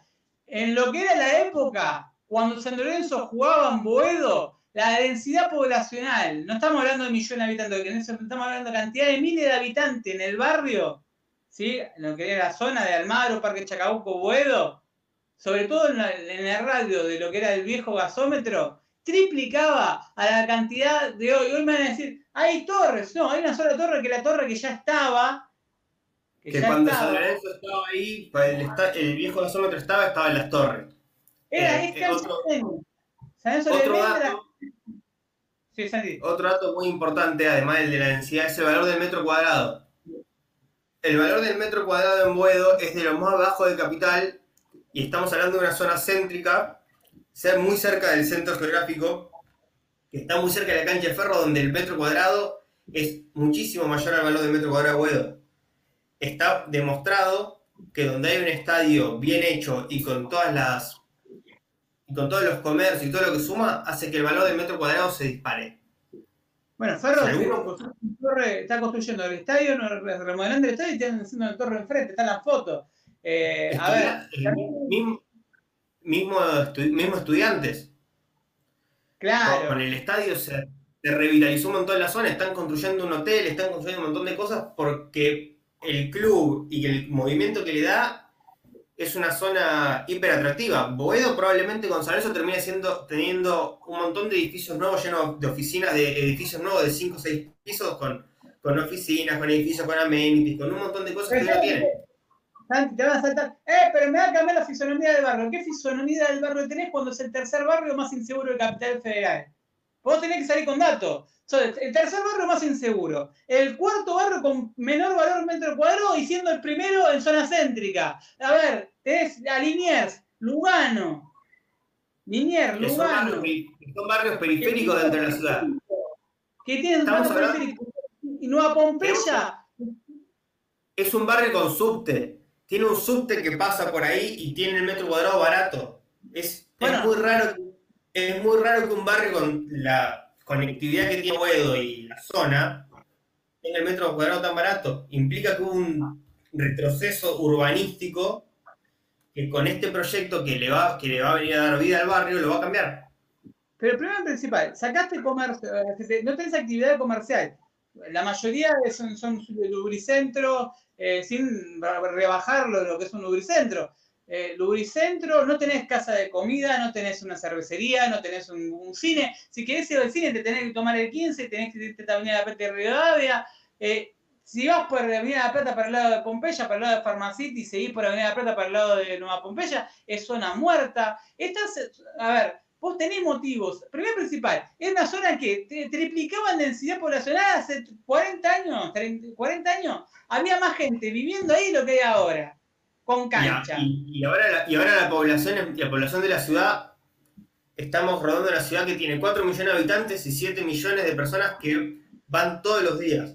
Y, y, y, es, y de los pocos barrios que tuvo una reducción de la densidad poblacional.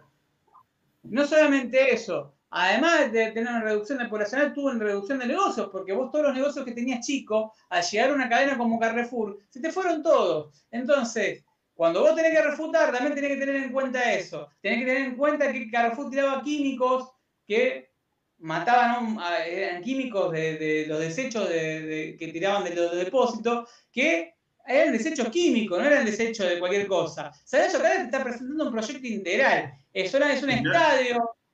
Es Y aparte-.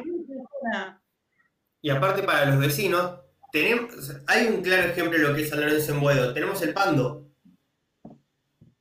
El Bueno. Pando, cada, eh, las veces que iba a ver básquet, vos ves que hay otro movimiento, vos ves que hay otro ambiente, es un ambiente familiar, o sea, es- San Lorenzo es un lugar, con- va a ser un club con un montón de posibilidades para la familia, que no necesariamente tiene por qué ser hincha de San Lorenzo pero va, pero va a mejorar, va a mejorar la, la sede, va a mejorar la, la cantidad de cosas para hacer. Hay que ir a defender el proyecto de ley sabiendo desde la buena fe porque y desde la buena educación para no entrar en conflictos innecesarios. Eh, aparte te van a entrar con cosas como, eh, no, porque va a violencia. San Lorenzo va a jugar dos veces por mes. Ahí. O sea, Cuatro. dos veces por mes. Cuatro, en cuatro los horas. mejores meses- en los mejores meses de, en los mejores meses de su vida del año va a jugar cuatro. Su, Sí, sumarle dos partidos para Libertadores. Si juega Libertadores, si no, no. casi sin hincha visitante porque juegan equipo del exterior. Entonces, primer principal, densidad poblacional. Y si yo me pongo a pensar, ¿cuánta, a ver, a ver, vamos a hacer la cantidad de gente. ¿Cuánta gente entra eh, en un Cinemark? Y ponerle que en cada, cada entrarán. ¿Cuál es la, la obra más grande que tenés en Boedo? Boedo Caballito sería eso. El Cinemark. Sí, ¿qué serán? ¿300 personas por sala? Con toda la furia. Bueno, ¿cuánto por día? Ponle que la sala la tuviese un fin de semana, un fin de semana, está llena. Ahora no por la pandemia, obviamente. Movimiento total. tenés 10 salas. Tenés 10 salas por, por hora. Pongamos una película cada dos horas. De las 10 de la mañana a las 11 de la noche. Eh, si son 3.000 personas por cada uno, puede que tenés 5 películas, son 15.000 personas todos los días. Y estoy tirando 10.000 poco. de tráfico, tráfico, vamos a hacer bueno, 10.000 de tráfico por día. pocas, estoy tirando pocas. Pocas Claro. películas. Los fines de semana poner hablando- 25.000 personas. Sábado y domingo 25.000 personas.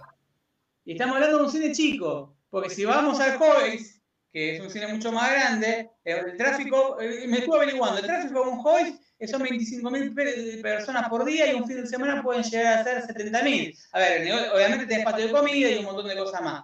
Ahora, ahora, eso es en Caballito, ¿no? Que parece que es en la Quiaca, ¿no? No, esto pasa en Caballito, en Caballito, barro pegado a Boedo. Entonces, cuando Y- uno y- viene detrás, y no estamos- y no estamos hablando de los shopping más grandes de Capital.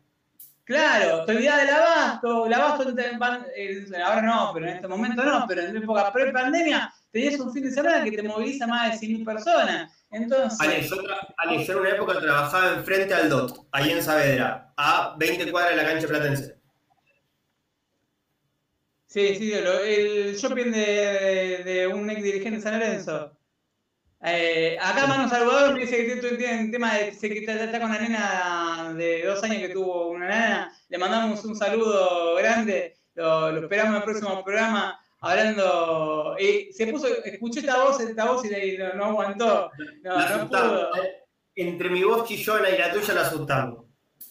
La asustamos, por ahí la vio mi cara, por ahí vio mi cara y se asustó, ¿viste? Dijo, uy, qué cosa más fiera. No, no quería asustarla. Eh, decirle que es un payaso, decirle que es algo, es algo así. Pero esto lo decimos más que nada, no, no porque, pero uno se mira el tráfico de barrios, una de las cosas que yo no entiendo por qué San Lorenzo no se defiende, ese tráfico de barrio con los shopping o con, que también te da impacto sonoro, impacto ambiental, que los, los shopping no tienen estacionamiento.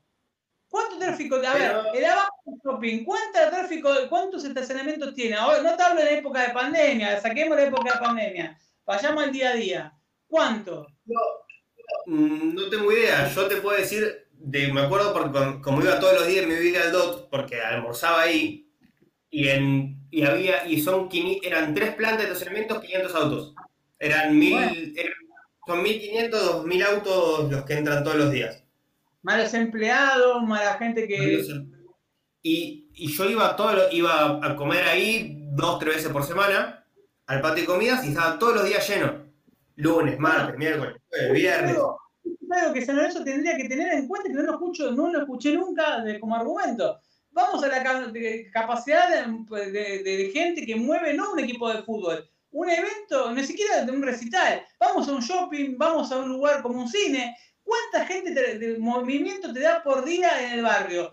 ¿No tiene impacto ambiental? La gente que va al- Dot Baires o, o la gente que va al Hoy, ¿dónde estaciona? Este, la gente que va al Atlanta Arena Center, el Movistar Arena Center, que va a la cancha de Atlanta o va a la sede de Atlanta ahora a cosas. ¿Dónde estaciona? ¿No tiene actividad? ¿Estoy diciendo que está bien? Sí. Estoy diciendo que sí, porque le da vida al barrio, le da vida al comerciante que tiene un kiosquito y va a tener 10 veces más venta de lo que tiene ahora. Le da actividad al tipo que quiere poner un supermercado, te podés poner una cervecería, tu valor, a ver, vas a Caballito, yo hoy tengo una propiedad en Caballito y puedo decir que el valor del metro cuadrado yo de Caballito no lo pienso vender el departamento de Caballito. ¿Por qué? Porque Ale, estoy- ¿vos te acordás, te acordás cuando jugamos, ¿te acordás cuando jugamos al fútbol con cuando jugamos al fútbol con la gente de Frenesí y la gente Sí. de San Lorenzo Redes que terminamos de jugar y dijimos para ir a tomar una birra y teníamos que irnos para teníamos que hacer fácil 20 cuadras para cualquier lado? Me acuerdo patente. Eh, esas cosas, con el club ahí adentro y con todo el movimiento, van a dejar de pasar, va, va a aumentar la, la oferta, va a aumentar la calidad. Eh, el efecto multiplicador de las obras así está demostrado en cualquier lado. Pero, a ver, si un metrobús mejoró la calidad de vida de, de Juan B. Justo, que era un caos, un metrobús, que no estamos hablando de la obra más grande del mundo, Pero, Santi, vas a Villa Crespo, agarrás Juan B. Justo y Malá, eh, Juan B. Justo y, Corriente, tenés, entre Juan B. Justo y Corriente, tenés eh, lo que eran pasos a San Iber, de Aguirre, eh, que eran todas cortadas, ya ahora tenés el tren que te pasa por arriba, yo lo digo porque yo trabajaba en una empresa de, ilumi- de- de iluminación que justamente me compraba Rafael Sabino, que a veces tenía que negociar con él, Eh, esto me pasó realmente, hablaba con él, y tenía que, eh, era bueno negociando, eh, negocié con Sabino y me ganó, y me ganó negociaciones de, de venta de, de lamparita. Yo trabajaba en una empresa de lámparas muy importante alemana y me pasaba de que nosotros teníamos justamente el tren que nos pasaba por, por, por- por el costado, por abajo. Eh, nosotros teníamos, y Aguirre estaba cerrada y tenés enfrente la caja. Eh, hoy, hay una, primero y principal, hay, un- hay un tema de que eso sí es una obra grande y, y grave, si vos querés ir al gobierno de la ciudad. ¿Por qué? Porque tenés una cancha de fútbol, tenés una sede administrativa, otra sede donde practican deportes, tenés un microestadio gigantesco, tenés el subte que te pasa por abajo, tenés el tren que te pasa por arriba, y los, lo que es vibraciones, el impacto de vibraciones te lo debo. El gobierno de la ciudad, si, se te- si tenés que ampararte, es decir, lo- eso es grave. Lo de San Lorenzo estamos hablando de un impacto ambiental que es mínimo, no Pero- existe. Pero estamos, y, pero y también estamos hablando de cosas que eh, las externalidades que generan terminan siendo más positivas. Yo sostengo, yo cuando trabajaba ahí en Saavedra, la gente misma que yo trabajaba con gente que vivía por ahí decía, hace 20 años no había nada, ahora están escuchando ser edificios. Edificios de 4 o 5 pisos. Pero termina aumentando, eh, mismo decían, no, Barrio Mitre mejoró un montón, Bueno, la Fili, estaba la Fili. Sí, No el barrio Mitre, el barrio Mitre atrás del DOT, que era una villa, que lo urbanizaron, que hoy por hoy que vos pasabas y sabías que no pasaba nada porque estaba totalmente urbanizado, y estaba... Estas obras terminan generando unas externalidades positivas y terminan potenciando el barrio. Son obras del siglo XXI. No, no hay que pens- hay que decirle al vecino que no tiene que pensar el estadio como una mole de cemento y que, no, y que es más que un estadio es- va a ser un centro al cual va a girar alrededor toda la vida de Boedo y va a potenciarlo. Y además, cualquiera que anda por Boedo sabe que la relación que tiene el barrio con San Lorenzo, que San Lorenzo está desde antes que Boedo sea Boedo, va a ayudar a que crezca un montón y vamos a llegar todos a, a ver lo que podría ser el renacimiento de Boedo, por hablar así vendiendo un poco de humo. Pero, o sea, a ver, Santi, me hay una cosa sencilla. El Metrobús llega a Avenida La Plata. Pasa por Pompeya, pasa por todo, a ver, pasa por todas las avenidas, pero por Avenida La Plata no va. ¿Por qué? Porque es una avenida muerta, no tiene tránsito para saber. No, que yo no, si soy jefe de gobierno, y lucro con. con si No, voy a robar, no, lo voy con hacer. el Metrobús es cuando la avenida está saturada y cuando tampoco hay subte. Eh, Avenida Plata desagota por todos lados, porque desagota en Caballito con la línea A, desagota con la línea E. Eh, Cabildo y Santa Fe tienen un Metrobús porque la línea de subte va a la par de lo que son los colectivos. Acá los, acá los colectivos van a... Las líneas de subte desagotan lo que es Avenida Plata, porque son transversales. ¿Y cuánto, cuánto reduciría el tema del transporte público? Que mucha gente de San Lorenzo tiene que ir o caminando, porque muchos dicen, los vecinos ir hasta el estacionamiento. La mayor flujo de gente que tiene San Lorenzo de, de movimiento, eh, a ver, San Lorenzo, si la mayoría de la gente que viene, eh, viene de tren, viene en colectivo, viene en subte, viene en transporte público. Estar en Boedo también implica que haya movimiento lo que ideal sería hablar con las líneas de transporte, tanto de tren, como de, tanto de colectivo, como de subte, para que tenga una frecuencia, si quieren desagotar más rápido, que después, post partido, desagote San Lorenzo, hable con el gobierno de la ciudad, con las empresas que tanto con Metrovía, con lo que es Metrovía, como con los transportes públicos que pasan, 100, eh, 112 no pasa más. El 15, el 65, las, las líneas que pasan por la Avenida de la Plata y desagotar rápido. También que San Lorenzo podría, una idea que les proponga la dirigencia es hacer un mapeo previo de prescripción delante del partido para saber dónde que vas a estacionar. Por ejemplo, eh, vos, socio número 5315, vas a estacionar, eh, tenés, ¿de qué, qué zona sos tal? Bueno, vas a estacionar en el radio de directorio y, no sé, o Pedro Goyena o en directorio y lo vas ubicando que estén 10, 20 cuadras la redonda, 10, cuadras, 10 15 cuadras la redonda, para no tener el, el, el aglomerado, para que no te rompan las pelotas nadie, porque si vos haces eso, Pero- descentralizás norte, sur, este y oeste, ya desarmás un poco eso. Pero, por ejemplo, eh, yo, a la ca- yo, a- yo al bajo voy en auto, porque la única manera de ir desde donde estoy yo, más o menos cómodo y que no dependo de, y que no dependo de, de esperar un colectivo por el estilo, es ir en auto por una cuestión de seguridad también. Claramente. Y la mayoría de los hinchas de San Lorenzo que van en auto es por ese motivo. Y en, en Avenida de la Plata yo me tomo el subte acá a cuatro cuadras, combino, combino con la H y con la E, y en, y en 40 minutos estoy en Avenida de la Plata, voy al partido, hora y media, dos horas, pum, me tomo el 15, vuelvo, me bajo a cuatro cuadras. Mirá con, con qué facilidad lo, lo, lo, lo resumí. Mm, Pero- y, y es un auto menos. Y, con- yo, y yo en la cancha con mi viejo somos dos personas en un auto que ocupamos mucho más espacio que en un subte y después un colectivo. Y mismo, a ver, mismo con las peñas podés organizar que los micros con las peñas estén en Ciudad Deportiva durante el partido y acercarlos a la, sobre Avenida Plata por Chiclana, por Avenida Plata y Chiclana para abajo, como hacen las murgas cuando hay murgas, cuando hay corso, porque hay corso ¿qué hacen? No hay corsos en Boedo, no cortan la avenida, sí, la cortan. Y algún vecino se queja, no, ¿por qué? Porque es algo tradicional. Y San Lorenzo es un club tradicional, ese club que estuvo más de 50, 50 años ahí en Avenida Plata, y más de 50 años en la Avenida de la Plata, no solamente para que vos estés del otro lado y digas, che, ese club que estuvo, de, a ver, toda la vida acá. Entonces, si lo mismo con, con los cursos. Y cuando hay curso vos no decís nada, y también te pasa lo mismo, te cortan los accesos. Pero acá no estamos cortando el acceso. Acá está en libre circulación. Ese, ese, hay que, lo único que sí, eh, tratar de, de, no, de no putear, no insultar, no, no responder a la chiquilla, no bajarse a la estupidez. San Lorenzo lo gana en la cancha, lo gana eh, en, lo gana en la cancha, lo gana en, en la legislatura y lo gana con la cabeza. A ver, uno puede criticar a la dirigencia en un millón de cosas. Pero en esto tenemos que ir con ellos. No, entonces, si las dirigentes consiguieron una votación casi unánime la primera lectura, nosotros tenemos que ser inteligentes, defendernos sin ir a conflictos, sin nada, call- con perfil bajo, desde, la- desde los datos, y después confiar que los dirigentes van a seguir haciendo el laburo que vienen haciendo. De- después cuando salga la ley, podemos- después cuando salga la ley criticamos que si la durmieron, que esto, que lo otro. Pero ahora vamos todos juntos.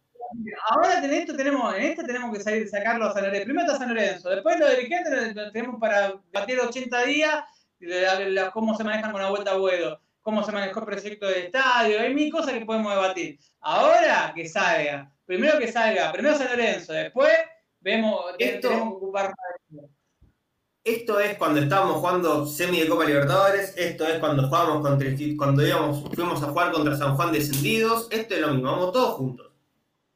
Acá no, Después eh, lo- no, no, no, no vas a putear al, al pibe de inferiores. Acá eh, tenés que, no te queda otra que tirar todo para el morado, porque la, sí o sí, Pasado, mañana, lo putea- mañana lo puteamos, hoy, vamos- hoy somos todos amigos. lo mismo mañana pasa lo con otro más, Santi. Con el tema de Facebook, un video uno o dos boludos, perdón la palabra, porque otra palabra no se le puede poner, que se ponen a discutir con los vecinos. Andate de ahí, pelotudo. No te pongas a discutir con, con los vecinos. Porque justamente lo que Es lo que quiere, es lo que quiere, es lo que no hay que hacer. Es lo que no hay que hacer. Tenemos que ir con perfil bajo, educados, hablando bien y listo. Que los legisladores vean y que la gente de la legislatura vea que la intención nuestra es el bien de Boedo. Y que la, gente de San Lorenzo pues, tiene un nivel promedio eh, culturalmente superior al leer. No lo digo de forma sobradora ni pedante, pero el hincha de San Lorenzo no es un hincha termo. En la popular de San Lorenzo no es más allá de todas las cosas que puedan después pasar en Argentina, en la popular de San Lorenzo puedes ir con tu hijo. En San Lorenzo no pasan esas cosas. Por eso, más allá de todas las cosas que puedan llegar a decir, San Lorenzo es una cancha donde vas a la popular tranquilo. No pasa. Si vos vas a River, hablas con un hincha de River, no te dicen lo mismo. San Lorenzo tiene una hinchada recontra pacífica. Una hinchada que es de familiar. Es recontra San Lorenzo familia. Entonces, que a un club tan familiar como San Lorenzo le corten la posibilidad de tener una estadio en la Avenida la Plata es una estupidez. Es el club más familiar de la Argentina. Es el club más familiar, porque no es de barrio, es un club familiar. Es el club recontra familiar. Porque van el hijo, va el nieto, va el sobrino. Somos todos enfermos. Somos Por una escuelita de enfermos. Y por eso decimos que es grande la familia. Por eso cuando un hincha de San Lorenzo dice una burrada decimos qué grande la familia azulgrana. Porque es así. Eh, la, primera vez que, la primera vez que fui a la cancha fui con mi abuelo, fui con mi viejo, fui con Marcelo Culota que es amigo de papá, y con el padre de Marcelo y un montón de gente, íbamos todos juntos. Bueno, yo iba, en, en el momento que íbamos eh, con la cancha, nosotros empezamos a ir en el 93 cuando empezamos a ir, yo empecé a ir antes. Yo nací en el 88, me tocó vivir los años previos a la cancha, y me tocó ir a ver cómo la inauguraban, me acuerdo que me llevaba a mi tío en el tacho, que es hincha de gimnasia, con mi, mi abuelo y mi papá, íbamos a ver cómo se construía todos los fines de semana, eh, iba a los pasitos, vos veías, yo me acuerdo, me acuerdo patente una imagen que no se me va más de la retina, porque eh, Avenida al bajo no siempre lo vamos a querer, es algo que más allá de que estemos en Boedo, a Bajo Flores es algo que una generación nuestra nos marcó todo. Eh, yo no me puedo olvidar que tenía que, 4 o 5 años y ver el alambrado, yo me acuerdo el alambrado era un alambrado bajo, había toda, eh, el alambrado bajo, estábamos hablando sobre Avenida Varela, sobre, sobre Varela, donde está la entrada de Varela, era, estaba la villa como está ahora, eh, había un barrio humilde que empezaban a ver casillas, pero no, más de eso no se veía, y vos veías un alambradito chiquitito y veías que estaba lleno de pastizales y veías los ladrillos, yo me acuerdo que lo veía, y esto acaba de una cancha, se acaba de una cancha, se construyó. Y también creo que esto también va a motivar al hincha de San Lorenzo a empezar a ver la maqueta. Yo presenté, le di una idea que fue la de Bitcoin, eh, las monedas virtuales previo al lanzamiento del estadio. Como hizo Independiente, que el otro día facturó 300 mil euros a un costo de 1,75 euros por hincha y en 15 minutos eh, vendió 300, 275 mil euros.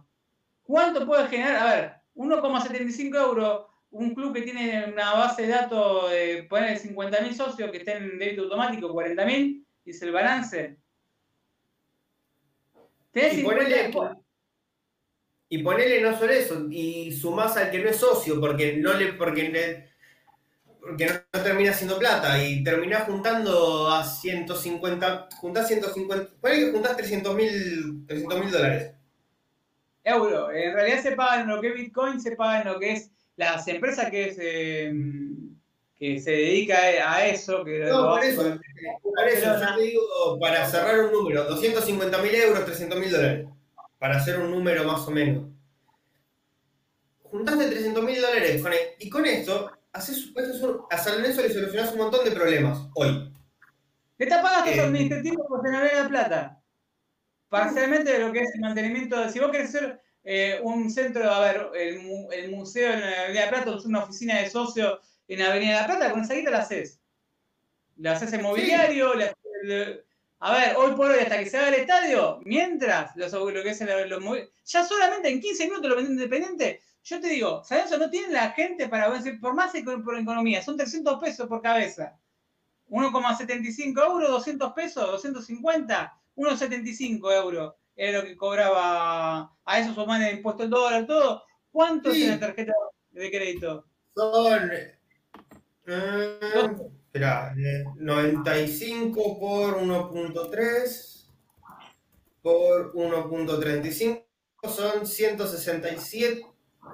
170, eh, serán 400, serán 500 pesos. Bueno, 500 mangos. Hoy 500 mangos son, ¿cuánto? Dos, un viaje en taxi, dos viajes en taxi.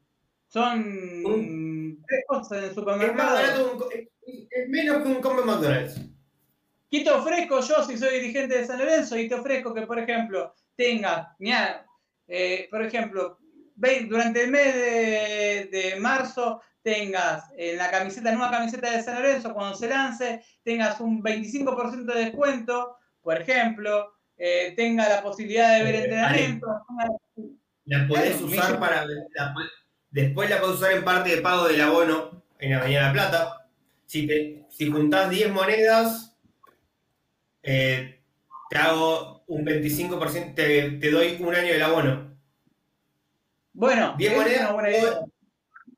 si vos vas comprando monedas, después la puedes usar eh, para transaccionar adentro del club. Y encima manejar la plata, manejas plata que eh, es virtual, obviamente, eh, y podés negociarla de otra forma. No estoy diciendo que, se- no, que no ir por la parte, no es algo ilegal esto. Eh, pero me parece que es una buena medida empezar a ir por ese lado. Obviamente le tenés que dejar guita a la empresa Como, que... como los pibes que compran monedas del FIFA, por ejemplo. O de algún juego, de algo. la- Claro, entonces listo, que si vos juntás 10.000 monedas de San Lorenzo, te hacemos un... Te hacemos un descuento en algo. Ahí Podés- esa bonificación como. Podés hacer juegos para, podés hacer juegos para que la gente interactúe con las páginas. Ir a comer con los jugadores, post pandemia ir a comer con los jugadores, con, los- con- andar a comer con, los- con andar a concentración de salud, comer con los jugadores. Estamos hablando post pandemia, por una cosa simple. Eh, una, vez cada, una vez al mes, trivia de San Lorenzo. Si vos acertás tantas preguntas, te doy 10 monedas. Si acertás tantas, te doy 5 y así. Y generás interacciones. Vos sabés bien que los clics son plata. Y los clics son plata. Mucha plata, eh. mucha. Y bueno, yo tengo, nosotros el tema de la moneda virtual lo conocemos con Ale eh, desde hace muchísimo tiempo. Nosotros con, con, con Ale, Ale le, le- le encanta el Bitcoin y todo lo que es las monedas virtuales. Eh, nosotros hace mucho tiempo, además Ale, me intentaba siempre convencer con el tema de comprar monedas virtuales, comprar monedas virtuales, estamos hablando hace mucho tiempo. Eh, y conozco mucha gente que hace hace una buena moneda. Para eso puede hacer una buena moneda con eso, hay que saber aprovecharlo, no hay que ser boludo. Eh, Independiente lo demostró el otro día, porque se puso en práctica en Argentina, Independiente en 15 minutos votó Pero- todo. Y, y aparte con eso genera guita, el hincha se compra y si le, le empezás a meter un par de adicciones podés generar algo. O sea, tu moneda cuerva, si vos en tu, en tu sede virtual juntás 10.000 monedas cuerva, tenés esto. Tenés una camiseta, saliendo primero y principal, estaría bueno que eh, rompa por ahora ese banco, Banco Ciudad. Eh, ¿Por qué no negocio con una empresa de criptomonedas? No, no, no, hay volumen, no hay volumen. No, no, no. Yo te, te- te doy la, pu- no, te doy una publicidad en camiseta a cambio de que me dé la plataforma para poder hacerlo. No sé, es una idea que se me ocurre hacer Es por una tirar. idea. Es una idea, no. yo si fuese dirigente la analizaría, me juntaría con gente que yo no estoy, yo no estoy tan en tema, me juntaría con alguien que esté en tema y me digas qué tan, qué tan posible es esto, qué utilidad puedo tener y cuánto. Yo creo que hoy por hoy, por la, por la transaccionalidad de las monedas virtuales, no es conveniente. Al menos No. el, main, el, el main sponsor. En San Lorenzo. Lo podés Pero-. Pero sí poner el loguito en la acá atrás, donde está Banco Ciudad, en, en todos los sponsors de acá, ponerlo. Sí, o, o tranquilamente lo podés poner eh, en, a ver, en otra disciplina de San Lorenzo, o mismo eh, en un lugar, en la camiseta, o un lugar en el El pantalón. Sí, pero Ahora, o sea, es algo, que, es algo que, habría, que habría que analizarse con gente que sa- con, con gente que sepa, por eso es como decimos que hay que invitar a todo el tipo que tenga una buena idea, que esté formado, que se prepare, a que traiga sus ideas y que las defienda. Es que esa es la idea justamente del método de San Lorenzo cuando hablamos es generar contenido, generar idea. Ahora tenemos que, por ejemplo, ah, ya estamos en, en breve terminando el programa.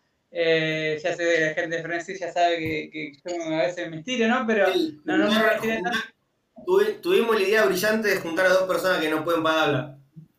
No, es, es bueno, es bueno que se hablen estas cosas porque uno, por ahí lo escucha uno, dos, tres, cuatro, escucha la repetición y dice, che, esto es buena idea, que se la dueñe, me chupa un huevo, pero que vaya para San Lorenzo. Si sabes, si vos sabés el tema, eh, inte- interiorizate, mandame mensaje directo, se lo hago llegar a los dirigentes, o de última, entonces, la hacemos pública que la gente hable digan, uh, es una estupidez lo que dice este loco. Prefiero que me digan que es una estupidez y me digan cinco que está bien, y que lo sepan, que los cinco que sepan que está bien, me lo defiendan. Porque por ahí dice, me es fumón lo que dice. Uno hace poquito me dijeron que había tirado una idea fumona. Hoy son uno de los ingresos principales de San Lorenzo. Entonces, no, esta festividad fumona de frenesí. ¿Fumona de qué, boludo? ¿Fumona sos vos, que sos un pelotudo que en su vida estudió agarrar un libro? Perdón, no, a veces no me rebajo hablar con pelotudo. Hubo un pelotudo que hoy en Twitter puso, uy, no, lo que dice. Yo en el primer principal no estoy más. En Frenesí estoy, pero no estoy. eh, formo parte de Frenesí. Lo creé. Estamos, estamos los dos, pero Somos parte de. de- aparte de- que- estás hablando, estás hablando de ese muchacho que ya que no, eh, Pero- no me ha- la gente no puedo, es un boludo. El tipo. No, no solo eso. Habla, habla de números como si supiese porque hizo cinco clases del CBC. Claro, eso fue buenísimo. Una vez hablaba, no, eh, empezó a hablar del número de San Lorenzo y se le puso. mm, No, porque lo que están diciendo ustedes es mentira. Nosotros en ese momento estábamos hablando con un número de Plesia, que contador. O sea, te puede gustar más o no, menos, chabón sabe de números. Es lo mismo que No. se me ponga yo con vos. A ver, vos sos contador, aparte de ser economista, sos contador y economista. Tenés las dos. No. O sea, vos te lo das vueltas y panqueque. Mira, an- an- eh, antes de que me denuncien por, por yo soy contador, eh, siempre fui una, no, no soy economista formado, soy una persona que, que estoy leyendo constantemente todo lo que se me cruza por la cabeza. Ahora estoy leyendo un libro de economía y fútbol, Soccernomics, que si alguien lo quiere, lo tengo en inglés, no lo conseguí en español, el PDF, pero si alguien lo quiere me lo puede pedir. Eh, yo soy una persona que trato de leer todo lo que se me cruza. La economía me encanta, estudié contador por aplicaciones prácticas, pero soy un intento de economista, pero como tengo lo otro, estoy un poco más a tierra que lo teórico.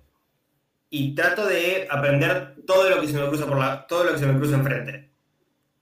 Voy a seguir estudiando, soy chico, pero bueno, la idea de que tengo es siempre formarme y el día de mañana, cuando tenga la antigüedad, poder ver si puedo hacer, tener alguna, presentar Sí, unas sí. elecciones o aportar en San Lorenzo, pero parece que formarse. Claro, tenés que comer- comerte a veces los palos, agarrar los, los, San Lorenzo es un club jodido políticamente, eh, muchas trabas, eh, mucho, mucha gente, como pusimos en el locutor, no sé quién pagó el locutor y quién puso ese locutor que dijo programa con olor a naftalina, no sé qué, algo así. No no, no es que. A nosotros nos decían youtuber en su momento y hoy están todos YouTube. Entonces, por este es un paso Cuando nosotros fuimos a Spotify, fuimos el primer programa partidario y programa deportivo y era Spotify. Nos decían Spotify. Sí, y hoy están todos los programas de radio, tienen su canal Spotify. Eh, y cuando nos mudamos a Twitch, se mudaron todos a Twitch. Fue- estamos con Estrella, se van todos con Estrella. Eh, un, día, un día Romero va a decir, hacemos una orgía, nos van a seguir todos también, ¿viste? Le gusta copiar todas las ideas que se nos ocurren. hay muchas ideas que se las tiramos, muchos dicen, eh, no, están fumados, no estamos ninguno fumado. Ale, a ver, los 150 jugadores que saca Ale están sacados por un programa que se llama Instant, que es un programa de, a ver, de, a ver, mundo de Big Data, no es una, ah, no, los números, los números existen y hay que analizarlos, son lo más lindo que hay los números. Tenés un margen de error con los números y lo puedes achicar. No, miente, no, el, número, el número no miente. Si lo sabés leer, el número no miente. Por eso mismo, cuando uno tiene, mira, el millón doscientos mil dólares de Gonzalo Rodríguez, y, bueno, el millón doscientos mil, después decir, estamos pagando la Carrefour una cuota que en 2017 eran 20 millones de pesos y hoy son 150, 160 millones de pesos y, pagabas un contrato de un paro de 200 a Gonzalo Rodríguez. Por más que Gonzalo Rodríguez en ese momento, mucha gente de se lo pidió, pero la gente no sabía cuánto iba a ganar. También eso está bueno, que en cierto punto digo, mira, no vamos a tratar al jugador, por más que esté encaprichado de hincha, de vuelta, porque quiere ganar tanto. Y San Lorenzo no se va a tirar a la, parte seguida. Piatti, si a mí me decían que valía 900 mil dólares de contrato, pero yo nunca en mi vida, pero no le pago ni siquiera ni siquiera amanecer con negociar, ya me tira la cifra esa, lo saco cagando, creo que estás en la misma situación que yo. Un tipo de 36 años que te viene de Canadá, que venía a lesionarse, eh, me parece que, no era, estamos hablando de que 900 mil con un aumento de 35% firmó. O sea que si rendía, 35, estamos a decir, me da título, no me, da, no me dio título, pero he renovado 35 aumentos, ¿cuánto era el contrato de Piatti? ¿Más un palo? ¿Un palo cuánto? ¿Un palo 200? Era, no era casi, creo que casi todo era, era 850, uno 300, eran dos, casi 3 millones de dólares todos los tres años.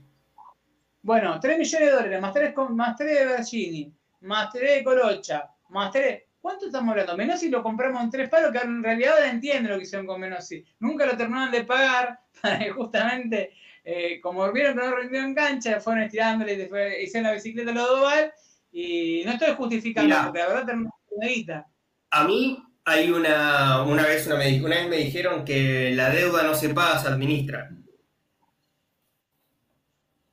¿Cómo sería eso para la gente? A ver, eh, traducíselo a. Que vos la deuda la vas pagando, pero la vas administrando, bueno, la vas administrando, ¿no? Las empresas grandes lo, se, apalancan con la deuda para no, para no comprometer el capital propio. Claramente, o, lo que hacían, yo por ejemplo, lo que hacían siempre se sacaba un, sacar, capital, por ejemplo, te endeudas. Una vez lo, hablé con Lamens esto. Eh, él es zurdo, que se la da de zurdo. Y me decía, yo le digo, pero vos eh, sacás préstamo. Y digo, me dice, ¿está mal sacar préstamo? Y me, le digo, me, me decía de otro lado, si yo con esa plata, por ejemplo, te pateo una deuda eh, que está en pesos, te la pateo y sé que el dólar lo juego, con el dólar y sé que esa deuda la termino achicando. Me, dio un nombre un jugador colombiano que jugaba en San en la época de Ramón Díaz y que San todavía estaba pagando. No sé si se acuerdan, en un pelado que jugaba el 5. Eh, y me dice, mira, yo tengo esta deuda, ¿no? Que le pegaba todo lo que se movía. Claro, ¿eh? yo le digo, pero, a ver, pero no, pero lo que, a lo que digo es que no necesariamente está mal. No necesariamente está mal que el club deba plata. lo que está mal es que el club termine rifando capital para solventar esas deudas. Esa deuda no está administrada, es deuda. Si vos la deuda administrás y la tenés en tus carriles normales, no pasa nada. Fíjate River. River, River, tiene, un pasivo enorme. River tiene un pasivo enorme, pero no remata a los jugadores. Y otra cosa que tiene River, ganó títulos por doquier. Pero, bueno, entonces está administrado. En el, año que River no gana, vende, un, vende una figura. ¿Qué vende a Carrascal? Vende la cruz. Pero vende a uno. Vende a uno. Vende a uno, entonces lo va gestionando. Si vos lo, gestionas bien. Si vos lo gestionas bien, te potenciás. Esa es la idea. Es que San Lorenzo es muy difícil cuando vos tenés esos dueños esos pases, son muchos intermediarios. San Lorenzo no tiene a veces el efectivo como para ir y comprar un jugador tal. O sea, para tener, para, para traer el técnico necesita un tercero para sacarlo de Argentina, tenía que decidir dice, yo pongo la plata y si alguien quiere otro técnico, que lo pague él. Eh, Igual, al, pare- al parecer, eh, no, por lo que por lo que nos dijeron, no, no, no va a haber que poner, esta vez no va a haber que poner dinero porque justamente Ar- Argentinos le debe, si alguien le debe a San Lorenzo A Moyano, le deben por Moyano. y, a- y al técnico también, entonces me parece que va a haber una negociación y por lo que vi rápido en el grupo Frenesí, Argentina le debe 200 mil dólares a Dabove y le debe 180 mil a San Lorenzo por Moyano. O sea, básicamente están, ahora están haciendo tiro por la culata, porque reclamaban 200 mil dólares y ahora tienen que pagar el resarcimiento de. Le tienen que pagar la deuda de Dabove y tiene, tiene la deuda con San Lorenzo. Para mí va a quedar en cero, van a, van a San Lorenzo y Dabove, van a llegar a un acuerdo para afuera y San lamentablemente San Lorenzo se va a hacer cargo de la deuda de Dabove, parte de la deuda de Dabove, porque fija, alguien se va a hacer cargo de la deuda de Dabove, un porcentaje se lo va a comer San Lorenzo y van a cerrar el número con, en, en la brevedad. Después había un padre que dice, no, porque saltan a defender lo de Gorosito. Eh, a Gorosito principalmente Olimpia Paraguay lo retuvo, punto. No hay otro punto medio. Eh, si quieren Eh, buscar un... Sí. Eh, hay un mensaje en el grupo de Frenesí de un dirigente importante que dice que sí al team, ¿Cómo, cómo? que le preguntan sobre el team Sí. y dice que sí. ¿Cómo sería eso? Le preguntaron si cierto team se queda o se va y, dije, y le preguntaron si se queda y la respuesta fue sí. Bombita. Gracias, eso eh, gracias a, a Drupi, que puso, que le pregun- que mandó una captura de que si se quedaban y dijeron que sí. ¿Y ahora? Gracias a Drupi. Gracias a Drupi. ¿Y ahora cómo hacemos? ¿Qué, qué- cómo, sería, ¿Cómo sigue la cosa? ¿Cómo lo ves? Que, que saquen a los referentes. Qué lindo kilómetro ese, ¿eh? Yo paso la escoba, yo, va, el tema es que se les debe, el tema es que bueno, El tema es como, Eh, el tema es que le debe guita. ¿Y cuánto? Si vos le debes un par de 200 a Gonzalo, ¿cuánto le debes a Corochini? no sé, no sé, pero bueno, si no arranquemos porque vamos a, no arranquemos porque vamos a terminar, vamos a terminar pasado mañana, sí. Sí, sí. La otra es quemar la nave, no tener un puto refuerzo, tomá, te pago todo, y la dirigencia se hace cargo de la cagada que se mandó, poner el pecho, decir yo me mandé esta cagada, me hago cargo, van a jugar los pibes, pero borro todo, como hizo en tu momento Miele, no te guste o no te guste, lo borró todos los referentes a la mierda, se la jugó con Arbiti, con los pibes. Igual. Por eso. El, Hay que tener el tema es, el tema es que, bueno, no, tenés, no tenemos. Hay posiciones en las que falta jugadores y si los referentes son el, el arquero, el, el, central y el 5, no tenés a los 5. No, y después, eh, a ver, más allá de la deuda, hay que ver también por, por el tema de, eh, San Lorenzo pagó el 50% de los salarios del año pasado, el 50% de la mitad de los meses del año pasado con el ATP, y reestructuró la deuda, y esa deuda No, la, está... la plata, la plata del ATP está pa- la plata del ATP se la debe el Estado. Sí. Eso ya es. La del 50% restante que San Lorenzo tenía que abonarle, que San Lorenzo lo reestructuró, le prometió el plantel, que cuando sería cuando venda un jugador o algo de pago, San Lorenzo todavía no está al día con esto. eh. Está al día con, con los salarios en algunos jugadores, no en todos. Los que ganan más salarios no están al día ni en pedo. O sea, los que están al día son los juveniles, qué sé yo, los Matías Palacio, los Julián Palacio, que obviamente no ganan lo mismo que... Que son los- que son los que tienen que estar siempre, bueno, los que son los que tienen que estar siempre pagos. Pero bueno, no sé. Espero, esperemos que los dirigentes lo puedan resolver. vamos, a ver qué nos cuenta después de- con, con todo esto y la gente de San Lorenzo de Redes, a ver que, cómo sigue esta historia eh, que, que está pasando en este momento en el club, que todo el momento San Lorenzo día a día, creo que desde que arrancó el año todos los días hubo una novedad que sacudió el mundo San Lorenzo. Eh, Yo te lo dije, yo ¿sabes? te lo dije una vez. eh, sufro desde que estoy en el día a día de San Lorenzo. Sufro, la paso mal.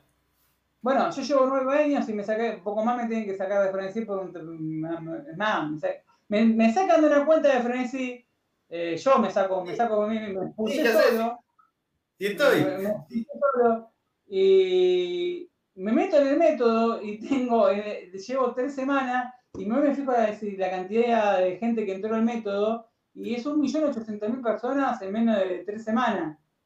O sea, y, me- y veo las interacciones, estaba en Mar del Plata y estaba en la playa y me llegaban notificaciones, notificaciones. Hay 900 me gusta de lo que puse del otro día del juicio de, de, de un, de un periodista, que es un rumor que yo tengo el dato.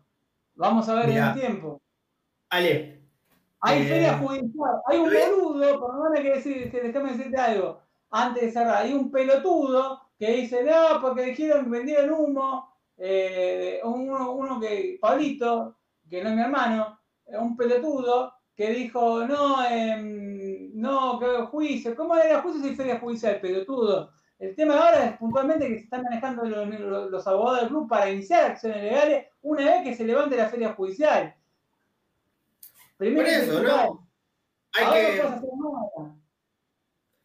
Pero bueno, eh, hay que ver cómo, cómo resuelven esto. Pero te digo, desde, desde, que, desde que me anunciaste en el método y empezaste a dar manija, subí en mi cuenta de Twitter cerca de 30 seguidores en 4 días. Bueno, la cuenta de método tenía 2.000 seguidores y ya tenía 4.000. Y me bajaron como 400, que no- tengo nada más puta idea por qué.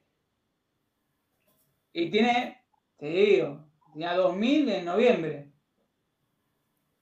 Es más, el primer programa que sale en Twitter de- del método es este, porque siempre sale el método por los que salieron del método, que fue con Andevoto y las, algunas entrevistas que hicimos fue en el, en el Twitter de Frenesí.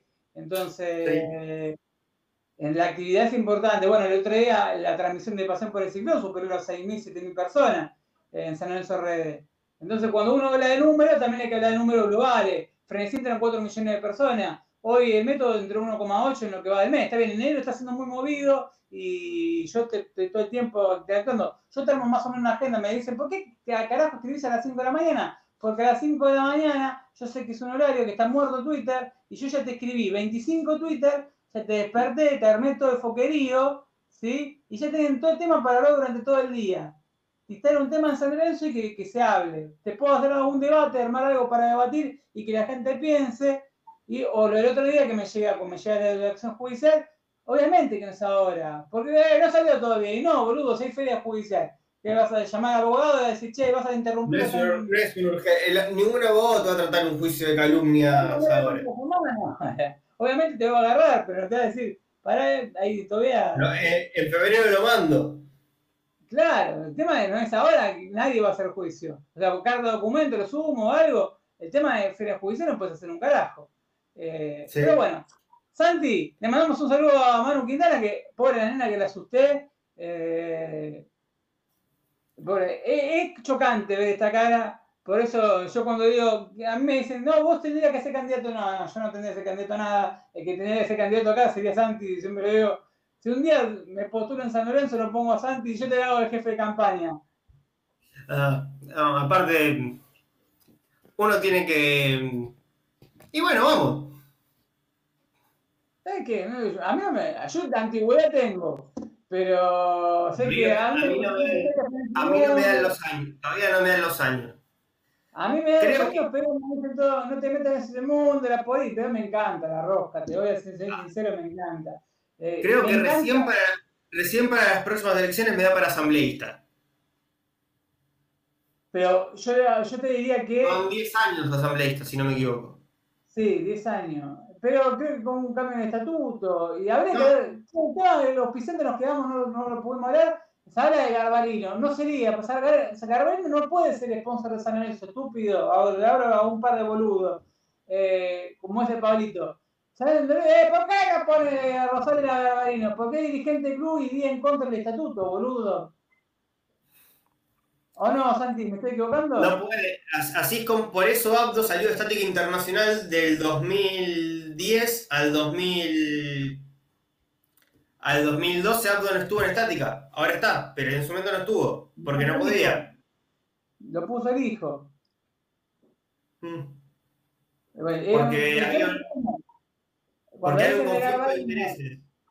Claro, en todo caso no sé si con Pumundo, alguna de las empresas que tiene Rosales, está en nombre de otro, y bueno, ahí puede ponerlo si quiere como sponsor de San Lorenzo. Igual, me parece que reclamar ese tipo de cosas a un dirigente, yo reclamo que gestione el club, no le reclamo No, que... no le pido, yo no quiero que un dirigente abra la billetera. Claro, eso es una- me parece una falta, primero principal me parece una falta de respeto para sea quien sea. Porque- no, no. No solo eso, y lo último, así después terminamos, es porque, el porque si nosotros le pedimos al dirigente que ponga plata, sacás un montón de gente que quiere aportar a San Lorenzo, gente que tiene ideas, gente que quiere aportar gestión, hay un montón de cosas. Si nosotros supeditamos a que el dirigente sea el tipo que tiene plata, eh, ni yo, ni Ale, ni cualquier otra persona, porque muy poca gente tiene el nivel de capital que requiere el nivel de funcionamiento de San Lorenzo. Nosotros, la gente, el que quiere ser dirigente, que aporte gestión. Es que lo principal, lo, que le- lo único que le pido a los dirigentes de San Lorenzo es gestión. A mí que ponga plata como. A mí no me gusta que pongan plata. A ver, yo no quiero que ponga ni Tinel ni Magoya. Quiero que se gestione el club. A ver, porque un día que se mueren, el club va a seguir vivo. Me voy a morir yo, se va a morir, nos vamos a morir todos. El club va a seguir. Entonces se tiene que ser un momento que San Lorenzo en, la- su historia tenga un método de que van a pasar, sea quien sea el dirigente, crisis económica que haya, o lo que sea, el club siga funcionando y no tenga, o si tiene un problema económico, sea algo que lo roce de, de costado y no le llegue el choque de frente. O sea, eso tiene que encontrar la fórmula de que el club funcione sin un mesías, sin una NAN, sin un mesías que de, de- de la época, sin un funcionario, sin un político, un método. Hay que buscarlo, hay que encontrarlo. Y en eso vamos a estar durante mucho tiempo tratando de buscar el método San Lorenzo para, para encontrar la fórmula de cómo gestionar a este club gigante que es San Lorenzo de Almagro. Gracias Santiago Quirós. Eh, si querés mandar saludos a alguien, estás... eh, No, mandémosle un saludo a la gente de- del multimedio. Le mandamos al holding, le mandamos un saludo muy grande a- al holding de Frenesí, San Lorenzo Redes, pasó por el Ciclón y el método San Lorenzo. Y no sé qué nos falta, Puedo dormir también, metemos, ya estamos, estamos accionando, estamos comprando acciones, pero no lo podemos poner dentro del estatuto. Eh, tenemos, tenemos el mismo problema que San Lorenzo. Eh, bueno, vamos, a ver si cierro, vamos cerrando, no lo digo más. Eh, esto fue el método San Lorenzo, lo pueden escuchar mañana en Spotify y en el canal de San Lorenzo Red de YouTube. Gracias a Ramiro Brignoli por estar del otro lado operando. Esto es en deltamedios.com, el método San Lorenzo. Chao.